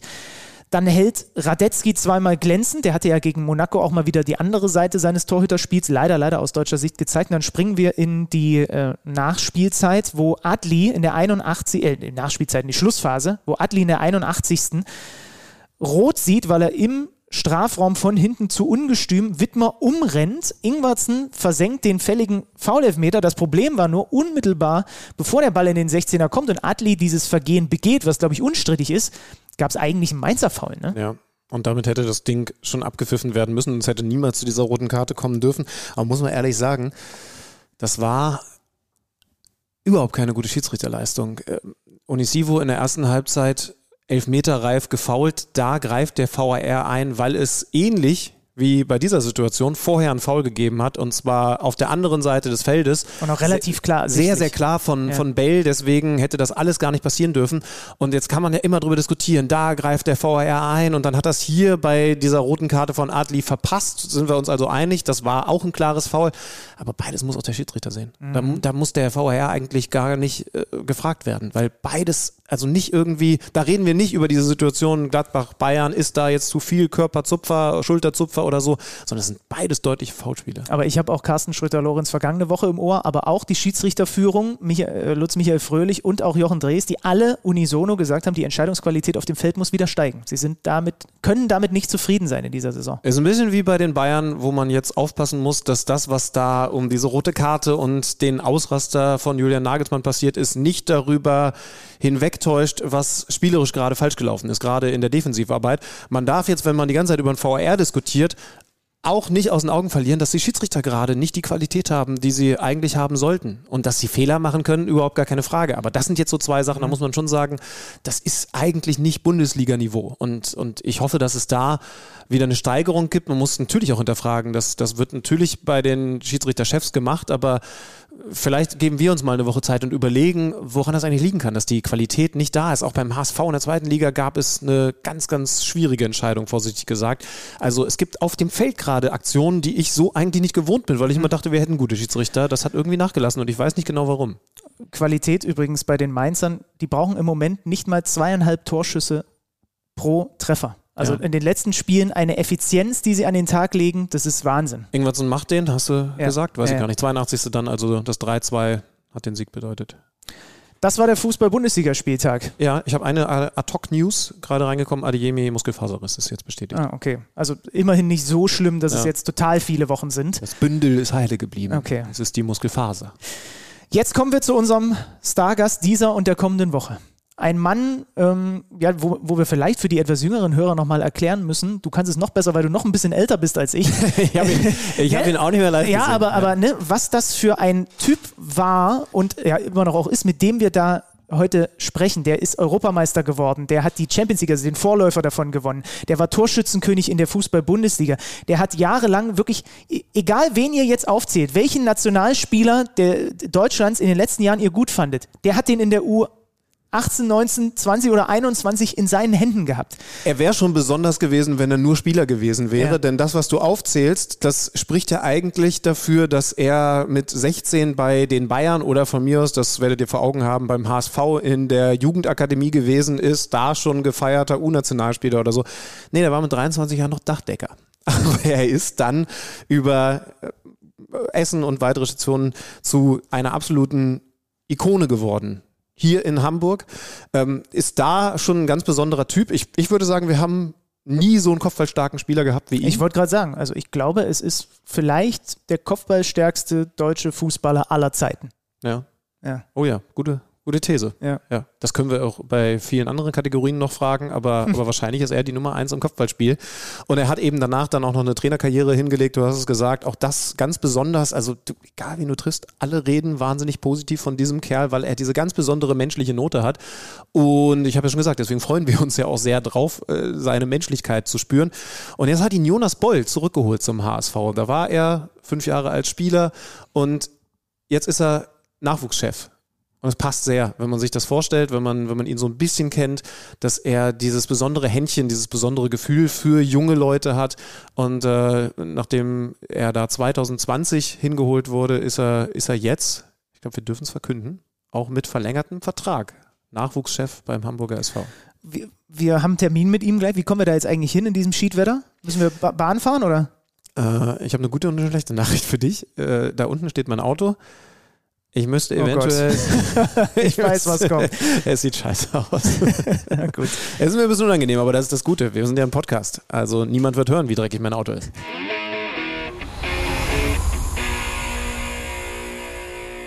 Liebe Leute, wir melden uns aus dem Herzen des Volksparks.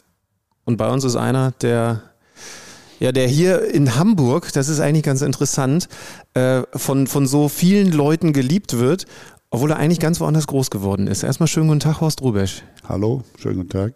Man verbindet dich so sehr mit dem HSV, obwohl du in Anführungszeichen nur fünf Jahre hier, ist richtig, ne, gespielt hast. Ähm, natürlich jetzt hier wieder aktiv bist in anderer Funktion. Was bedeutet denn andersrum Hamburg, der HSV für dich? Ja gut, äh, wenn man meinen Pferdelauf sieht, den ich genommen habe, sage ich mal mit 23, 24 erst in die Bundesliga zu Essen und dann nach drei Jahren Essen dann äh, zum HSV. Und dann war es eigentlich eine der erfolgreichsten Zeiten, die der HSV gehabt hat. Und äh, für mich war es eigentlich ja, der Höhepunkt meiner sportlichen Karriere letztendlich hier auch mit der Europameisterschaft bei der Nationalmannschaft plus Weltmeisterschaft äh, in Spanien und äh, das verbindet mich mit Hamburg. Hamburg ist eigentlich hängen geblieben dann. Wir sind ja auch anschließend familienmäßig hier geblieben, sind also auch nicht mehr großartig rausgegangen oder weggegangen. Ich habe nicht, zwar nicht direkt in Hamburg gewohnt, immer etwas außerhalb, aber die Verbindung ist eigentlich, äh, sage ich jetzt mal einfach, äh, zustande gekommen. Wie genau kann ich auch nie erklären. Es war eine Liebe gleich, die, die auf Gegenseitigkeit beruht. Äh, nein, auch die Aufnahme, wie ich damals hier hingekommen bin, ob es jetzt Uwe war, äh, der mich da wirklich unterstützt hat am Anfang, weil meine Uwe Seeler ist schon ein Denkmal hier und ähm, der mir damals wirklich geholfen hat bei meinen Anfängen und äh, dann im Nachhinein wie sich das dann auch für mich entwickelt hat, wie ich mich entwickelt habe weiterhin. Und äh, nein, das war eigentlich schon äh, fantastisch, sage ich jetzt mal. Und es hat einen riesig Spaß gemacht. Und ich muss halt einfach sagen, Hamburg, Niedersachsen, Schleswig-Holstein, sagt mir eigentlich so zu, passt eigentlich zu mir. Und äh, nein, die Leute äh, haben mich jederzeit genommen hier. Das war eigentlich das Schönste bei der Geschichte nachher. Und das geht bis heute so. Das glaube ich. Rennst du bei mir offene Türen ein? Ich bin jetzt seit anderthalb Jahren Hamburger und fühle mich sehr, sehr wohl. Wie häufig äh, steht dann, ich sage jetzt mal zum Beispiel beim, beim Bäcker noch einer hinter dir und klopft auf die Schulter und sagt, ach, so, so ein wie dich da vorne drin beim Trauen HSV. sich das die Hamburger oder sind die ja, ne? Die sind nicht so scheu, oder? Nein, die sind alle nicht scheu. hier. Das ist, das ist das Schöne, du, das ist zum Anfassen. Und das ist eigentlich das, was ich ja auch immer geliebt habe. Äh, Weil für mich ist halt Fußball, nochmal, was habe ich gemacht in meinem Leben? Ähm, Ich habe ganz normal meine Schule gemacht, habe einen Beruf gelernt, war nachher Dachdecker und habe dann nochmal das Glück gehabt, dass ich mein, mein Hobby eigentlich zum, zum Beruf gemacht habe und habe eigentlich immer Spaß daran gehabt. Das war für mich immer das Schönste. Und äh, wenn ich mal überlege, was ich mit dem Fußball alles erreicht habe oder was ich alles gesehen habe auf dieser Erde, was ich an Leute kennengelernt habe. Und es war ja immer eine Geschichte, es waren immer viele dran beteiligt an dem Erfolg, den ich gehabt habe. Du hast ja nicht alleine, sondern du bist ja einfach darauf angewiesen, dass du entweder im Team oder eben halt auch drumherum Leute dich unterstützen, dir helfen, mitnehmen. Und du musst halt immer versuchen, auch etwas zurückzugeben. Und deswegen war es immer eine Geschichte, die einfach für mich Spaß gemacht hat. Manchmal muss ich mich selber kneifen, dass das überhaupt möglich ist, einfach nur Fußball zu spielen und dann sowas alles zu erleben. Du wirst in zwei Monaten 72 und bist dem Fußball ja immer noch äh, treu. Moment, 27. Äh, 27, korrekt. Wenn man- wenn man Stimmt. so- Habe ich, hab ich einen Zahlendreher drin gehabt. Ja. Ähm, äh, wir werden gleich nochmal über den besonderen Karriereweg, den du gerade schon so ein bisschen angesprochen hast, reden. Aber hast du dir dann irgendwann, selbst als du Profi warst, vorstellen können, dass du danach noch so lange mit dieser Sportart zu tun hast? Nein, das hat sich ja genauso, wie sich das damals äh, auf die Schnelle entwickelt hat, dass ich auf einmal bei Rot-Weiß Essen war, äh, war es eigentlich in der Geschichte genauso wieder. Ich bin wieder bei Rot-Weiß Essen als Trainer angefangen. Und das ist eigentlich zustande gekommen, weil der Dieter Bass mich damals angerufen hat und gesagt, du musst bei uns Trainer werden. So, das war eigentlich gar nicht geplant, sondern ist dann halt auch wieder so ad hoc gekommen und äh, hinten raus habe ich dann eigentlich immer wieder festgestellt, das habe ich ja schon als Spieler gemacht. Ich kam gut mit jungen Leuten klar und äh, habe dann immer wieder versucht, also die einfach mitzunehmen. Und für mich war es halt immer eine Geschichte, weil ich gewusst habe, ja, die können ohne mich spielen, aber ich kann ohne sie nicht spielen. Und dieses Theater ist halt einfach so. Und das muss man einfach wissen. Das heißt also, du brauchst vieles, was man dir gibt, also gib was zurück und sag auch mal Danke und, und, und dann bist du eigentlich auf dem richtigen Weg. Mannschaftsführung wird gleich der größte Block hier wahrscheinlich in diesem Interview sein, aber du hast schon mal angedeutet, dass deine Frau das, glaube ich, mittlerweile eher so semi-toll findet, dass du immer noch so eingespannt bist, oder? Hm, Es geht eigentlich. Ich denke, durch Corona habe ich Glück gehabt, ich durfte noch mal. Ne? und zum, einen, zum anderen muss man halt auch dazu sagen, äh, Jonas hat sich dann auch viel Mühe gegeben. Er war öfter da, hat dann die Mettbrötchen gegessen und dann hat es irgendwann gefunden, dass ich wieder rauskommen musste. Also nein. Okay. Das Äh, kann- das kann es Jonas, ne? immer- Das kann ja, Jonas ja, Bold, aber, ja. aber diese Liebe war eigentlich immer. Bei mir HSV war eigentlich immer, es waren halt nur immer die falschen Leute da vorher. Lass uns mal ein paar Jahre zurückgehen. Also der, der 27-Jährige, der bald 27-Jährige erzählt Noch über nicht, genau. seine Anfänge als 24-Jähriger. Ähm, du hast es ja gerade schon mal angerissen. Du warst da, was war das, Bezirksliga-Ebene vorher? Landesliga. Land, Landesliga. Und dann entdeckt man dich, du wirst später Torschützenkönig, Nationalspieler. Da würde ich ja sagen, sowas könnte heute gar nicht mehr passieren. Jetzt, wo es so professionelle Scouting-Abteilungen gibt, da kann ja einem so ein, so ein Mittelstürmer wie Horst Rubesch doch gar nicht mehr durch die, durch die Lappen gehen. Haben dich die Leute tatsächlich äh, in den Jahren davor nicht wahrgenommen oder, oder warst du tatsächlich nicht auf dem Niveau, dass, dass die Bundesligisten äh, Schlange stehen mussten? Nein, ich habe schon Kreisauswahl gespielt, wir zu damaliger Zeit, also im Jugendbereich und äh, war auch bei der Westfalenauswahl ähm, kurzfristig dabei und habe auch mal die Möglichkeit gehabt, sag ich mal, hätte damals äh, zweite Bundesliga spielen können in Gütersloh, aber das war zu damaliger Zeit. Ich habe hab einen Job gehabt auf der einen Seite und auf der anderen Seite gab es da, glaube ich, nur 400 D-Mark in der Zeit und, und da war es für mich dann eigentlich keine Überlegung, den Weg dann einfach da zu machen in der Form. Und hinterher war es halt einfach eine Geschichte, was eben halt, äh, ja, durch die Tatsache, dass ich zusammen mit Werner Lorenz, seinem Bruder, gespielt habe in Westön. Und der Werner Lorenz das gesehen hat und äh, dann auch, was ja heute gar nicht mehr möglich ist, der noch nebenbei Trainer vom SC Westön wurde. Und er dann irgendwann zu mir gesagt hat, pass auf, ich sag dir jetzt mal was, das, was die bei uns können, das kannst du auch da vorne. So, und dann war es halt der, der glückliche Moment, dass äh, in Essen zu der Zeit ein Trainer war wie Didi Ferner, ja, der sich dann auch ein, zwei, drei Spiele angeguckt hat, die ich gemacht habe in der, von der Bezirk, also wir sind ja aufgestiegen, Kreisliga, Landesliga, Bezirksliga, Landesliga und habe immer viele Tore gemacht.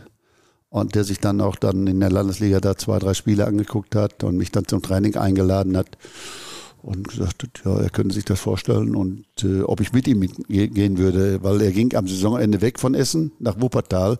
Er wollte mich mitnehmen nach Wuppertal, aber äh, dann haben die Essener gesagt, okay, wir würden dich ganz gerne nehmen und würden dich dazu nehmen und dann hat es eigentlich gepasst. Und für mich war es halt eine Geschichte. Essen war eigentlich das für, für, für einen Spieler, eigentlich, wenn du da hinkommst, da waren immer 30.000 Zuschauer da gespielt. Da war eine Atmosphäre wie in einer, wie in einer Großfamilie. Sie haben dich genommen, die haben dich getragen, die haben dich mitgenommen und äh, dann war es halt einfach auch für mich leicht, weil ich, weil ich wusste, was ich kann und was ich nicht kann. Und ich wusste, dass ich dafür arbeiten muss. Also ich musste halt viel trainieren, viel machen, viel tun und viel einbringen. Und es hat sich letztendlich gelohnt. Und wie gesagt, ich habe es ja eben schon mal gesagt, wichtig war eigentlich die Unterstützung, die ich gehabt habe. Einmal von jetzt Ferner da im Vorfelde. Dann nachher kam Ivica Horvath von Schalke als Trainer zu uns nach Essen. Hat eben zu mir gesagt, mein Junge, müssen wir trainieren, damit du besser bist und damit du noch mehr kannst und tust und hin und her. Und äh, nach dem Spiel dann in Bremen, wo ich drei Tore gemacht habe, hat er zu mir gesagt, mein Junge, von heute an spielst du immer. Und das waren halt so, so Punkte im, in meiner Karriere, wo du einfach immer wieder festgestellt hast, ja, du wirst genommen und du wirst doch bestätigt, aber du musst halt eben auch Gas geben in dieser Form. Und das war eigentlich immer so der Weg, den ich gegangen bin. Und du hast es gerade gesagt, ne, das ist heute unwahrscheinlich bis fast unmöglich. Zu, also nicht komplett, weil wir saßen gerade vor ein paar Wochen mit Christopher Trimmel zusammen. Wir haben vor einer Weile mit Vincenzo Grifo gesprochen, der zum Beispiel gesagt hat, es kann auch Vorteile haben, wenn man eben Klar. nicht in so einer Akademie erstmal äh, geschliffen wird, sondern der sagt zum Beispiel, da, da, da haben wir über Standardsituationen gesprochen und Vincenzo Grifo sagt ganz klar, er hat eine Schusstechnik, die hätten ihm wahrscheinlich die Akademietrainer um die Ohren gehauen. Aber deswegen ist er so, wie er heute ist. Und äh, das ist ja das. Bei, bei Christopher Trimmel erinnere ich mich dran, ne, vor ein paar Wochen. Dieses, diese Zweikämpfen, Durchsetzungsfähigkeit war dann ja in den vor allen Dingen gegnerischen Strafräumen auch eine große Qualität von dir. Äh, hättest du trotzdem lieber mit 18 schon bei Essen, wenn sie dich ein bisschen früher wahrgenommen hätten, unterschrieben? Oder hatte das auch Vorteile, dass du da ein bisschen später reingegangen bist? Ich glaube, meine Vorteile liegen noch woanders. Sondern ich habe den Vorteil gehabt, dass ich mit 13 Jahren parallel immer Handball gespielt habe. Ah, Äh, Ich habe beides gemacht. Ich habe samstags abends in der Halle Handball gespielt und sonntags nachmittags Fußball gespielt. Und wenn am Sonntag oder im Sommer, wenn dann die Halle vorbei war, dann haben wir morgens auf dem Feld Handball gespielt, habe ich im Tor gespielt. Und habe anschließend äh, äh, dann nachmittags Fußball gespielt. Also nein, das war nicht so, dass ich äh, untätig war, sondern ich habe äh, im Schnitt viermal bis fünfmal die Woche trainiert habe meinen Job noch gemacht und äh, auf der anderen Seite eben dann eben Samstag, Sonntag gespielt. Und Handball ich denke mal, wenn man das heute sieht, es ist noch körperbetonter geworden, als es damals schon war. Aber dass diese Bewegung auf kurzem Raum in der Halle zum Beispiel und wenn du dann dich durchsetzen musst, das hilft dir natürlich. Dieses Timing zum Beispiel beim, beim Sprungwurf und, und, und. Und das ist ja das, was mir nachher auch bei den Kopfballen, also vom Timing her war ich da eigentlich immer bei 100 Prozent und das hat sich immer weiterentwickelt. Und das war eigentlich die perfekte Kombination nachher. Ich meine, wenn man überlegt, ich bin nach Essen gekommen, ein bisschen unglücklich gespielt, was den Fuß anging. Aber ab die ersten elf Tore waren alles Kopfballtore. Wirklich? Ja, ich habe aber Latte, Pfosten oder auf der Linie gerettet, das habe ich auch alles gehabt.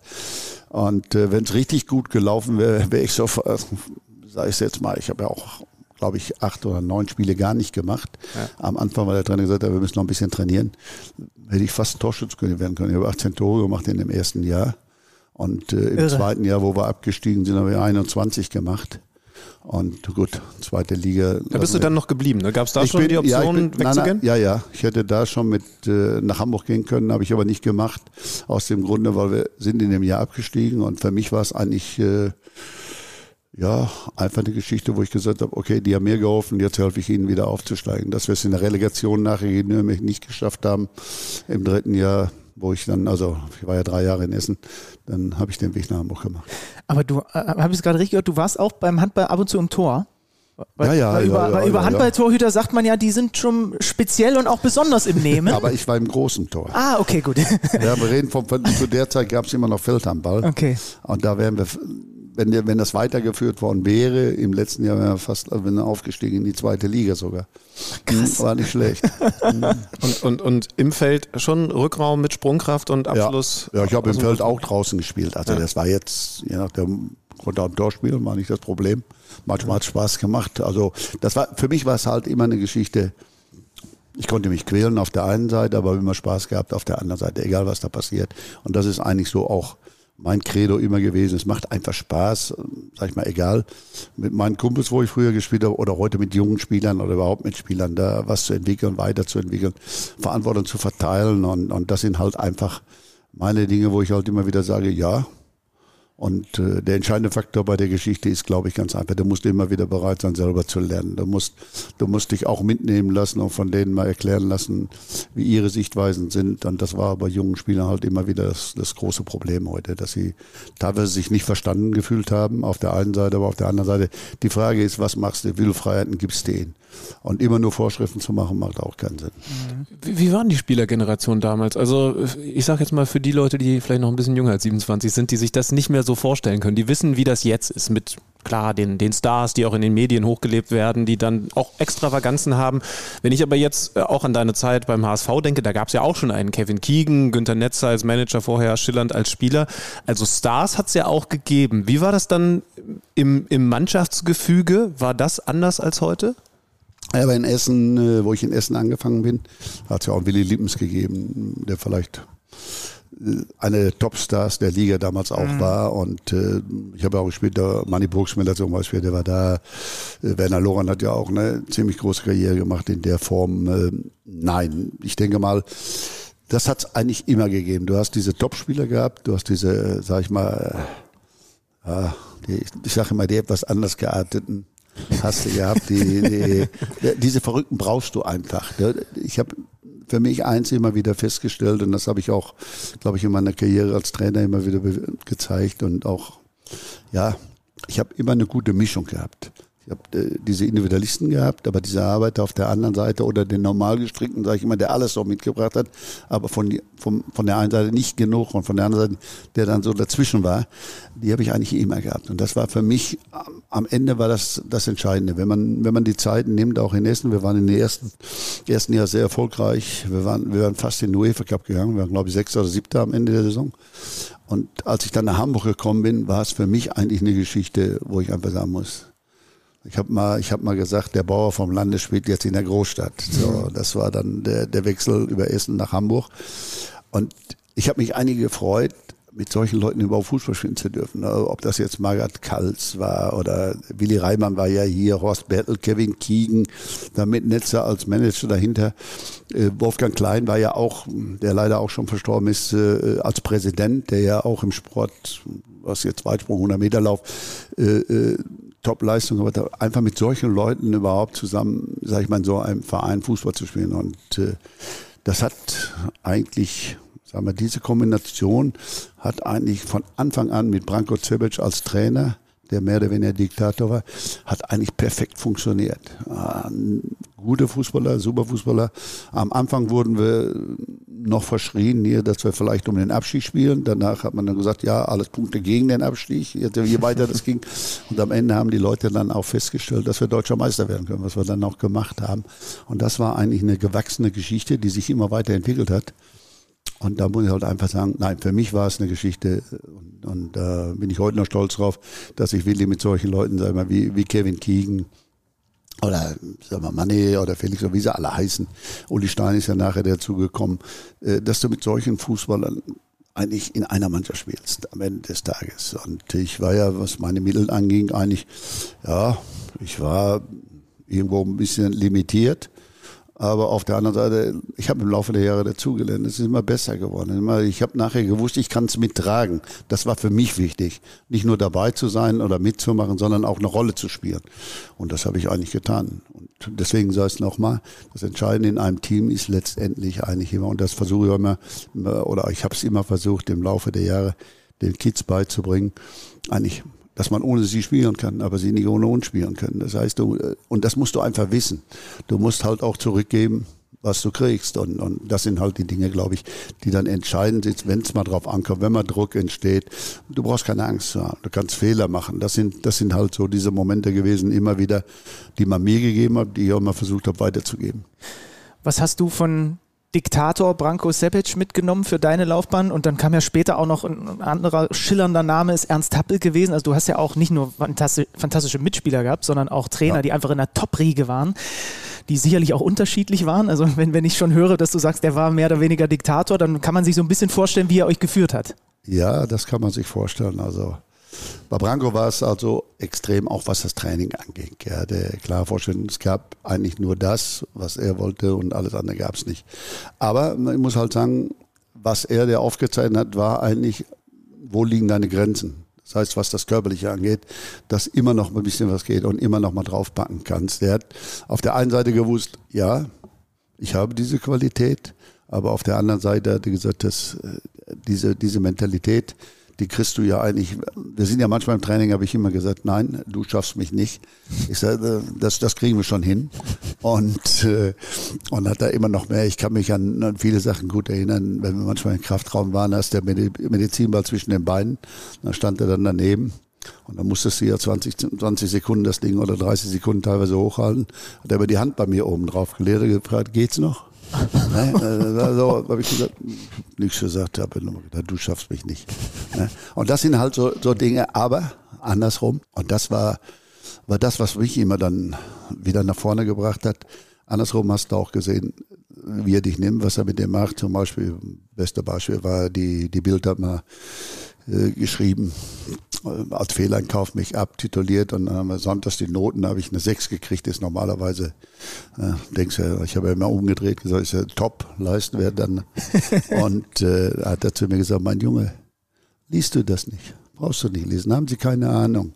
Spielst du weiter so, machst du Vorbereitung für Kevin, Kevin macht viele Tore und du machst auch Tore, dann spielst du bei mir immer. Das ist natürlich dann, was dir hilft wieder. Und das ist eigentlich das, was du auch als Spieler brauchst, dass du mal irgendwo eine Bestätigung kriegst. Auch, sag ich mal, wenn das dann außerhalb vom Training war, dann war Branko auch wieder ein anderer Typ. Das darf man halt nicht vergessen. Und wenn du dann natürlich hinten drauf nachher Ernst Happel dann dazu kriegst, der eigentlich den Fußball in den Vordergrund, der dich mitnimmt, der dich fragt und macht dann tut, dann ist es natürlich eine Geschichte, wo du eigentlich merkst jetzt, ja, okay, musst du Verantwortung mehr übernehmen, musst du mehr tun. Und äh, das war eigentlich, ja, für mich waren die eigentlich alle passend, die Trainer. Aber habe ich das richtig ähm, auf dem Schirm, dass, dass Ernst Happel taktisch schon einiges Neues gemacht hat? Also diese, diese, Raumdeckung, ähm, das war ja damals was, ja. was ganz Neues wahrscheinlich auch, auch für euch Spieler. Ähm, äh, also heute ist, äh, ich glaube, wenn man als, als junger Kicker anfängt dann, also man kommt sehr früh zum Thema Abseitsfalle zum Beispiel. Das war bei euch davor viel weniger Thema, als dann äh, Ernst Happel diese Themen mitgebracht hat. Muss ja ein Trainer auch erst einmal ähm, mit einer gewissen Autorität durchbringen bei einer Mannschaft, wo gestandene Profis sind. War das, war das einfach oder, oder gab es da durchaus auch Diskussionen, ob man jetzt so viel neu und anders macht? Bei Branko war es halt einfach so, muss man vielleicht umgedreht kennen. Wir waren körperlich topfit. Da haben wir natürlich auch profitiert von hinterher. Mhm. Und äh, bei Branko war so, Ballverlust hinter der Mittellinie. Der Einzige, der davor war, war ich. Der hat immer gesagt, du bist in der eigenen Hälfte zu gefährlich. Nachdem wir in Holland gespielt haben und ich mal so einen Rückpass gespielt habe, so einen komischen. Und der Käskiss das Ding da reingehauen hat. Das sind halt so Dinge, wo du auch ein bisschen was lernst, dass dann die Bälle nach vorne spielst, nicht rückwärts spielst. Und äh, bei Ernst war es halt so, wir haben das erste Spiel, was wir gemacht haben, wir waren, glaube ich, im Trainingslager Erbismühle in Frankfurt und haben dann gegen, glaube ich, FSV Frankfurt gespielt. Dann haben wir Halbzeit 2-0, 3-0 geführt. Haben wir gesagt, oh, alles super, perfekt. Waren wir ja vom Branko so gewohnt das war erledigt. Und dann äh, ist eigentlich nicht viel, ich kann mich gut daran erinnern. Und äh, dann ist eigentlich nicht viel passiert. Hat am Ende, glaube ich, zwei Sätze hat er gesagt, meine Herren, hören Sie auf mit Ihrem Arschfußball, spielen Sie da vorne, spielen Sie Tore, wie im Training. Und da, haben wir, da gingen natürlich alle Alarmleuchten an. Und dann ist, ich weiß nicht, wie es genau ausgegangen ist, aber wir haben noch ein paar Tore gemacht. Und äh, am Ende des Tages war es dann, von da an war es eigentlich genau umgedreht. Wir haben es hochgespielt, wir haben es hoch verteidigt, muss man halt dazu sagen. Wir haben dieses Pressing gespielt. Und das hat sich eigentlich aus dem Training ganz, ganz einfach herauskristallisiert. A, weil wir körperlich topfit waren, wir konnten es leisten. Mhm. Das war der eine Punkt. Und zum anderen hatten wir die Leute dafür. Auch Manny Kaltz hat ja vorwärts gedacht. Felix hat vorwärts. Wir haben, wir haben alle vorwärts gedacht. Wir haben, hinten waren wir in der Lage, äh, mit, ja, am Anfang war Peter Nogli ja noch dabei, Iko Bullian, Dietmar Jakobs, Jimmy, wir konnten alle eins gegen eins spielen. Auch die Außenverteidiger, so wie Hidi und Kalz, war es auch kein Problem. Vor Kalz haben sie mehr Angst gehabt, hat vorne als hinten. Mhm. So, und, und äh, Manni hat diese Wege, wenn du das mal so siehst, diese Wege genau wie Felix. Das war, Felix war ja auch eine Laufmaschine. Er war ja nicht nur, dass er Fußball spielen konnte in, in allen Varianten, vorwärts, rückwärts, das war überhaupt kein Thema. Und äh, das haben wir eigentlich äh, komplett durch die Mannschaft gehabt. Also wenn ich Wolfgang Rof nehme, Joshi Groh, Dietmar Jakob, sind alles Maschinen gewesen in der Form. So, deswegen hat das auch so gut gepasst nachher, als wir dann nochmal wirklich die Ehre hatten, mit Franz Beckmauer zusammen Fußball zu spielen. Das war für uns natürlich dann auch, oder zumindest für mich, war es also wirklich eine Ehre, mit, mit dem zusammen Fußball gespielt zu haben, wenn du das siehst, da einfach, was da für eine Qualität drin steckt. Und selbst zu der Zeit, wir sind ja mit dem Deutscher Meister geworden, es hat einfach riesig Spaß gemacht, diese Spiele zu machen. Ein paar Namen sind jetzt schon gefallen. Ähm, es gab noch ein paar mehr äh, Leute, mit denen wir dann gesprochen haben, auch ähm, als wir wussten, dass wir, dass wir dich hier heute treffen.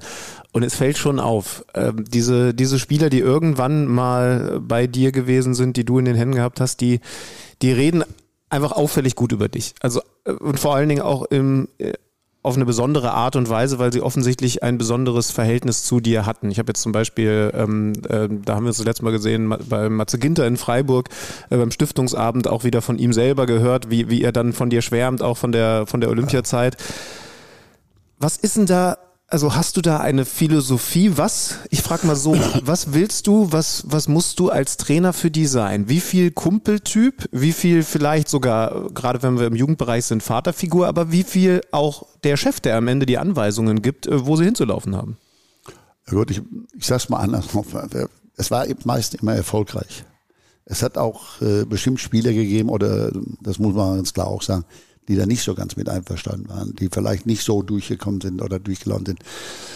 Aber das Entscheidende ist, glaube ich, einfach, dass wir immer, dass ich immer versucht habe, sie einfach mitzunehmen. Ich habe schon klar gesagt, was mir nicht passt und was nicht geht und was nicht läuft. Ich will es mal anders erklären. Es macht ja keinen Sinn, wenn ich meine Spieler vor der Tür stehen lasse und warte, dass ich als Erster in den Raum reingehe, wenn wir zum Abendessen gehen. So, nur mhm. mal als Beispiel. Dann setzen wir uns hin und dann sage ich wieder, ja so, jetzt dürft ihr essen gehen und äh, dann sage ich am Ende, ihr seid fertig. So, das habe ich alles nicht gemacht. Mhm. Sondern ich habe halt einfach versucht, den Spielern zu sagen, okay, sagt mir die Regeln, nach welchen Regeln müssen wir spielen. Und wie soll das laufen? Wir müssen ja ähm, auch miteinander klarkommen, also nicht nur auf dem Platz, sondern auch außen. So, und dann war es halt einfach eine Geschichte, wo ich jemand gesagt habe, ich bin auch okay, das akzeptiere ich, das akzeptiere ich nicht. Ich habe ja nicht manchmal nicht so viel Zeit gehabt, um, um zu sagen, okay, ich habe jetzt drei Wochen Trainingslager oder was, und dann können wir das alles einstudieren, sondern habe ja auch oft nehmen müssen, was bieten mir die Spieler an.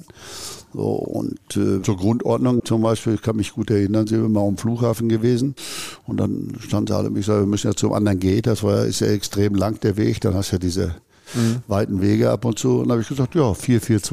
Und dann sind die 4-4-2 gegangen, doppelt besetzt, 4-3-3. ich will damit eigentlich nur sagen, oder wir sind draußen spazieren gewesen, dann kommen wir irgendwo am Tennisplatz vorbei. Dann habe ich gesagt, ja, okay, spielen wir unsere Ecken durch, unsere Freistöße durch, machen wir Grundaufstellung, haben wir auf dem Tennisplatz gemacht. So, es geht eigentlich nur darum, sich da immer wieder mit zu beschäftigen. Im Normalfall kommen die sonntags abends an oder montags morgens und mittwochs müssen wir spielen und dann gehen die wieder nach Hause. So, was kannst du machen? Du kannst nicht 15 Mal wiederholen. Und der, mir ging es eigentlich immer darum, ihnen einfach immer nur mitzugeben, sagen, denk mal drüber nach, was machen wir. Im Nachhinein habe dann die Jungs gefragt, wie ist das? Deswegen sage ich, man lernt ja immer wieder dazu. Hast du diese Folien in der Kabine gehabt? Früher hast du es immer auf der Tafel geschrieben am Anfang und hast gesagt, das ist die Ausstellung, so wollen wir spielen, das wollen wir machen. Im Nachhinein hast du alles. Heute hast du die Möglichkeiten, hast das iPad in der Kabine stehen, kannst du nochmal reingucken. Also sie können die ganze Woche oder während der ganzen Trainingseinheiten, die ganzen Tage, wo sie zusammen sind, können sie immer wieder mal draufdrücken, reingucken. Und das sind eigentlich so die Sachen, wo du dann siehst, ja, okay, der eine beschäftigt sich damit, der andere weniger. Und hier ist es eigentlich der Vorteil, der eine braucht es und der andere braucht es nicht. Er weiß es eh, er behält es, weil das Entscheidende ist ja halt nicht immer, wer führt es. Haben jetzt auch, wenn wenn einige Mannschaften in der Bundesliga nimmst, sage ich jetzt mal, die klar strukturiert sind, sag ich mal so wie Union Berlin, Freiburg. So, und bei den anderen hast du dann mehr oder weniger alles nur Topspieler, die, die dann eben halt einfach zusammenwachsen müssen, bis das erstmal so weit ist, bis du diese Kontinuität hast, bis der eine den anderen versteht und, und, und. Das ist natürlich in so gewachsenen Vereinen leichter wenn mhm. du es einmal hast. Die Frage ist nur, wie hoch ist die Qualität? Ja, und dann muss halt sein, im Moment, wenn du Union Berlin nimmst oder wenn du Freiburg nimmst, macht einfach Spaß, diese Mannschaft zu sehen, die, die wirklich über diese Schiene kommen, als Mannschaft, kompakt und dann eben halt auch, wo, wo dann Spieler, wo du eine, ja, wo du die nicht vielleicht als die absoluten Topspieler bezeichnest, aber die dann enorm gute Leistung bringen und das über, über längeren Zeitraum schon mal. Gibt es Dinge, die die Mannschaften mit sich ausmachen muss, wo du dich als ja. Trainer aktiv raushältst? Also auch das ist zum Beispiel auffällig, ne? wenn du gerade sagst, Platz. Union Freiburg, ähm, ja, auf dem Platz natürlich, entscheidend hast du recht. Da kannst du dann am Ende auch nicht mehr, nicht mehr einschreiten, auch als 27-Jähriger nicht mehr. Aber äh, bei Union, äh, bei Freiburg, da hört man dann, wenn man sich mit Spielern unterhält, auch, auch zum Beispiel Leuten, die da hingegangen sind, da ist es einfach so, dass man sich in der Runde zum Kaffeetrinken äh, trifft oder, oder mal, äh, wird mal zusammen in der Runde American Football geguckt am Sonntag oder, oder so und du merkst, oh, das ist auch so nochmal anders Gemeinschaft. In welchen Momenten, vielleicht ja auch wenn mal, wenn mal schwierige Stimmung ist, hältst du dich raus, machst die, machst die Kabine von außen zu und sagst, das müssen die jetzt unter sich klären? Das musst du fühlen halt. Ich meine, einfach jetzt drauf zu hauen oder einfach wegzubleiben, macht keinen Sinn. Da musst du einfach ein Gefühl für haben. Und das kriegst du ja in dem Moment, wo du, wo du eine Verbindung hast.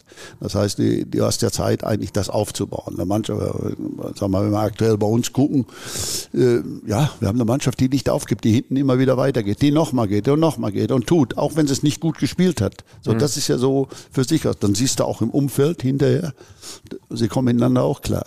Das ist, dann steht der eine für den anderen. Dann, dann hast du auch das, wo ich sage, sie machen Fehler zusammen, aber sie lösen sie auch wieder. So, und sie kriegen noch die Hilfe von außen. Und das ist eigentlich das, was eigentlich dann stark macht, wo ich einfach dabei bleibe. Am Ende des Tages wird es immer eine Geschichte sein, wo du abgeben musst.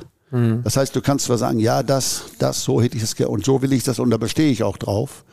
Aber es gibt auch Lösungen, die die dir anbieten, die vielleicht besser sind. So, und da musst du ihnen die Freiheiten auch geben, diese Lösung zu nehmen und zu machen und zu tun dass du es immer wieder mal korrigierst und immer wieder hingehst und Finger in die Wunde legst, ist auch klar. Aber andersrum, vielleicht ist mir auch immer ganz lieb, dass sie mir auch sagen dazu, na, so nicht. Mhm. So. Ich wollte gerade sagen, das muss ja ein junger Spieler auch erstmal lernen, dass er auch eine Eigenverantwortung Aber hat. Ich will es einfach mal hochspielen, jetzt auch bis zur Frauennationalmannschaft. Ich habe damals ad hoc gesagt, okay, weil, weil wir nicht den passenden Nationaltrainer hatten, habe ich gesagt, ich mache es, solange die Qualifikation noch läuft, mache ich selber. So, da war für mich der entscheidende Faktor, ich nehme die Mädels. Ich habe sie nicht mit Jungs verglichen oder sonst, sondern ich nehme sie, weil ich von ihnen überzeugt war, von Anfang an. Die Frage war nur, nehmen sie mich? Mhm. Das war die große Frage. Und die Frage habe ich den Augen danach gesagt. Ich habe dann äh, glaube ich, in der zweiten Sitzung, habe ich ihnen dann gesagt, dazu habe ich gesagt, Mädels, ganz gut. Äh, ich sitze da, hör zu, aber keiner verzieht hier eine Miene. Ihr müsst mir auch was geben, sage ich, damit, damit ich eigentlich sehe, dass ihr mich verstanden habt. Keine Reaktion, null. Und äh, nächsten Morgen sind wir dann spazieren gegangen. Und dann zieht mir auf einmal die, die kleine Svenja Hut hinten an die Jacke. Da sagt sie mir, Horst, ich musste mal was erklären. Da habe ich gesagt, ja, dann erklär mal, sage ich so. Ne? Und sagt sie, bei uns Frauen ist das so, wenn wir das verstanden haben, sagen wir nichts. Aber wenn wir es nicht verstanden haben, hören wir nicht mehr auf.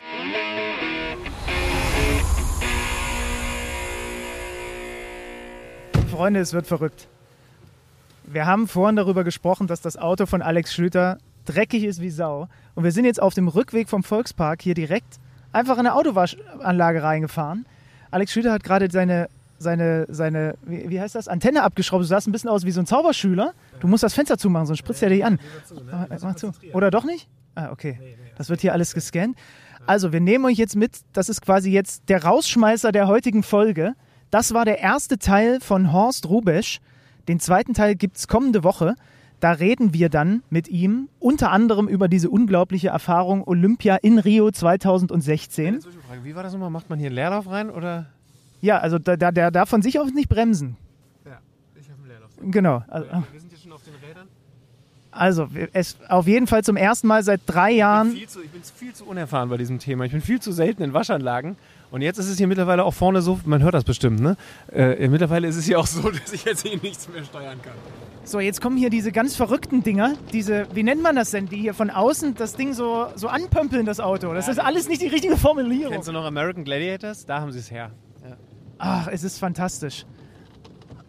Endlich wird die Karre von Alex Schlüter mal wieder sau. Da muss ich einmal nach Hamburg kommen, damit du mal wieder präsentabel unterwegs bist im Autobereich. Ja, es fühlt sich jetzt, also jetzt fühlt sich dieser Tag.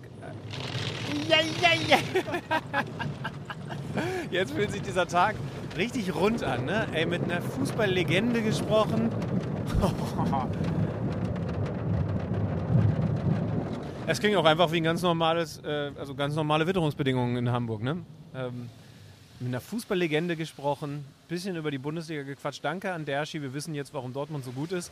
Und, oh, jetzt kommen hier nochmal so Strahlen. Am Ende wird mein Auto auch noch sauber gemacht. So stelle ich mir jeden Montag vor. Das ist wirklich, das ist die modernste Autowaschanlage, die ich je in meinem Leben gesehen habe. Ich fühle mich, als würden Aliens uns gleich die Organe abnehmen. Vor allen Dingen finde ich gut, dass das alles beschrieben wird. Wir sind jetzt gerade in Phase 2 angekommen. Also Phase 1 haben wir hinter uns. Das war mit viel Schaum und diesen, diesen Wischmöpsen, sagt man, glaube ich. Und guck mal, was jetzt ist. Guck mal jetzt. Ich mach, muss mal ein Foto machen. Ja. Guck mal. Mach mal ein Foto für Instagram. Ja, ja. Also jetzt sind wir hier in der Trocknungshalle quasi. Weiterhin hat Alex Schlüter, sein, sein rechter Fuß zuckt die ganze Zeit, weil er Angst hat, dass er bremsen muss oder doch nicht. Naja, also so sieht das hier, so sieht das hier, also wirklich die modernste Autowaschanlage. Also wenn Sie in Hamburg eins können, dann wirklich futuristische Autowaschanlagen bauen. Wahnsinn. Naja gut, und mit dieser akustischen Untermalung, liebe Freunde, also das war Kicker Meets Saison für diese Woche. Wir haben den zweiten Teil des Gesprächs mit Horst Rubisch kommende Woche für euch im Angebot, kommenden Montag. Wie gesagt, es geht um Olympia in Rio 2016. Es geht um den aktuellen Zustand beim Deutschen Fußballbund. Es geht um Tim Walter, den aktuellen HSV-Trainer. So, du musst den Gang wieder reinmachen und losfahren und vor allem die Karre wieder an. Ist die Karre noch an? Weiß ich nicht. Oh Gott, oh Gott, wir fahren wieder. Aber okay. Gesagt, bei grün losfahren Ja, das passt. und ich roll hier einfach. So, ja, machen wir, machen wir nochmal neu an, das Auto. Okay. Also, das Auto, ich schau mal kurz in den Spiegel. Ja, Wann ist denn das Auto ausgegangen? Ja, Das weiß ich auch nicht so genau. Das waren wir hier mit Aufzeichnen beschäftigt. Also das war auf jeden Fall auf jeden Fall ganz aufregend. Ich liebe sowas, ja. Ich, Ja, ich, ich muss das häufiger machen, aus Ja. unterschiedlichsten Gründen. ja. So, du konzentrierst dich aufs Fahren und ich sage euch also, dass wir uns kommende Woche Montag wieder hören. Ähm, und da gibt es im Übrigen, das wird auch noch ganz lustig, es gibt in diesem zweiten Teil des Gesprächs mit Horst Rubisch auch noch einen netten kleinen Gastauftritt von einem Mann, mit dem du bald wieder zusammenarbeitest. Äh, ganz genau, am Mittwoch. Äh, Champions League, äh, Leipzig, oh, oh, hier kann ich fahren. Leipzig gegen Manchester City mit Sandro Wagner. Ja. Ich glaube, ich darf hier auf keinen Fall links Und der wiederum, nee, du hättest auf keinen Fall hier links abbiegen dürfen, bin ich mir auch sehr sicher. Und der wiederum wird auch noch eine kleine Rolle spielen in diesem zweiten Teil des Gesprächs mit Horst Rubisch. Also, das war Kicker Meets Saison für diese Woche. Schlübmann, vielen Dank, auch dass ich diese Experience, es war wirklich, es war eine Experience, eine Autowasch-Experience mit dir erleben durfte. Ich Lust, mein Auto von außen anzugucken. Schade, dass ich noch drin sitze. Das machen wir gleich. Und dann kriegt ihr auch nochmal auf den diversen Social-Media-Kanälen des Alex S. nochmal diverse Bilder. Natürlich versuchen wir seine Kennzeichen rauszuretuschieren, wie, Weil ich ja sonst komplett gestalkt werde. wie das Auto so aussieht. Okay, Kicker Meets Saison für diese Woche. Äh, ja, es war ein etwas wildes Ende. Ich hoffe, man hat uns verstehen können. Keine Ahnung, wir werden es auch nachher hören. Rückspiegel ist falsch. Oh, der Spiegel ist umgeklappt. Ja, äh, kann sein, dass wir hier gleich noch einen Unfall bauen, aber bis dahin macht's gut. Tschüss. Tschüss. Kicker meets the Zone, der Fußball-Podcast. Präsentiert von Tipico Sportwetten mit Alex Schlüter und Benny Zander.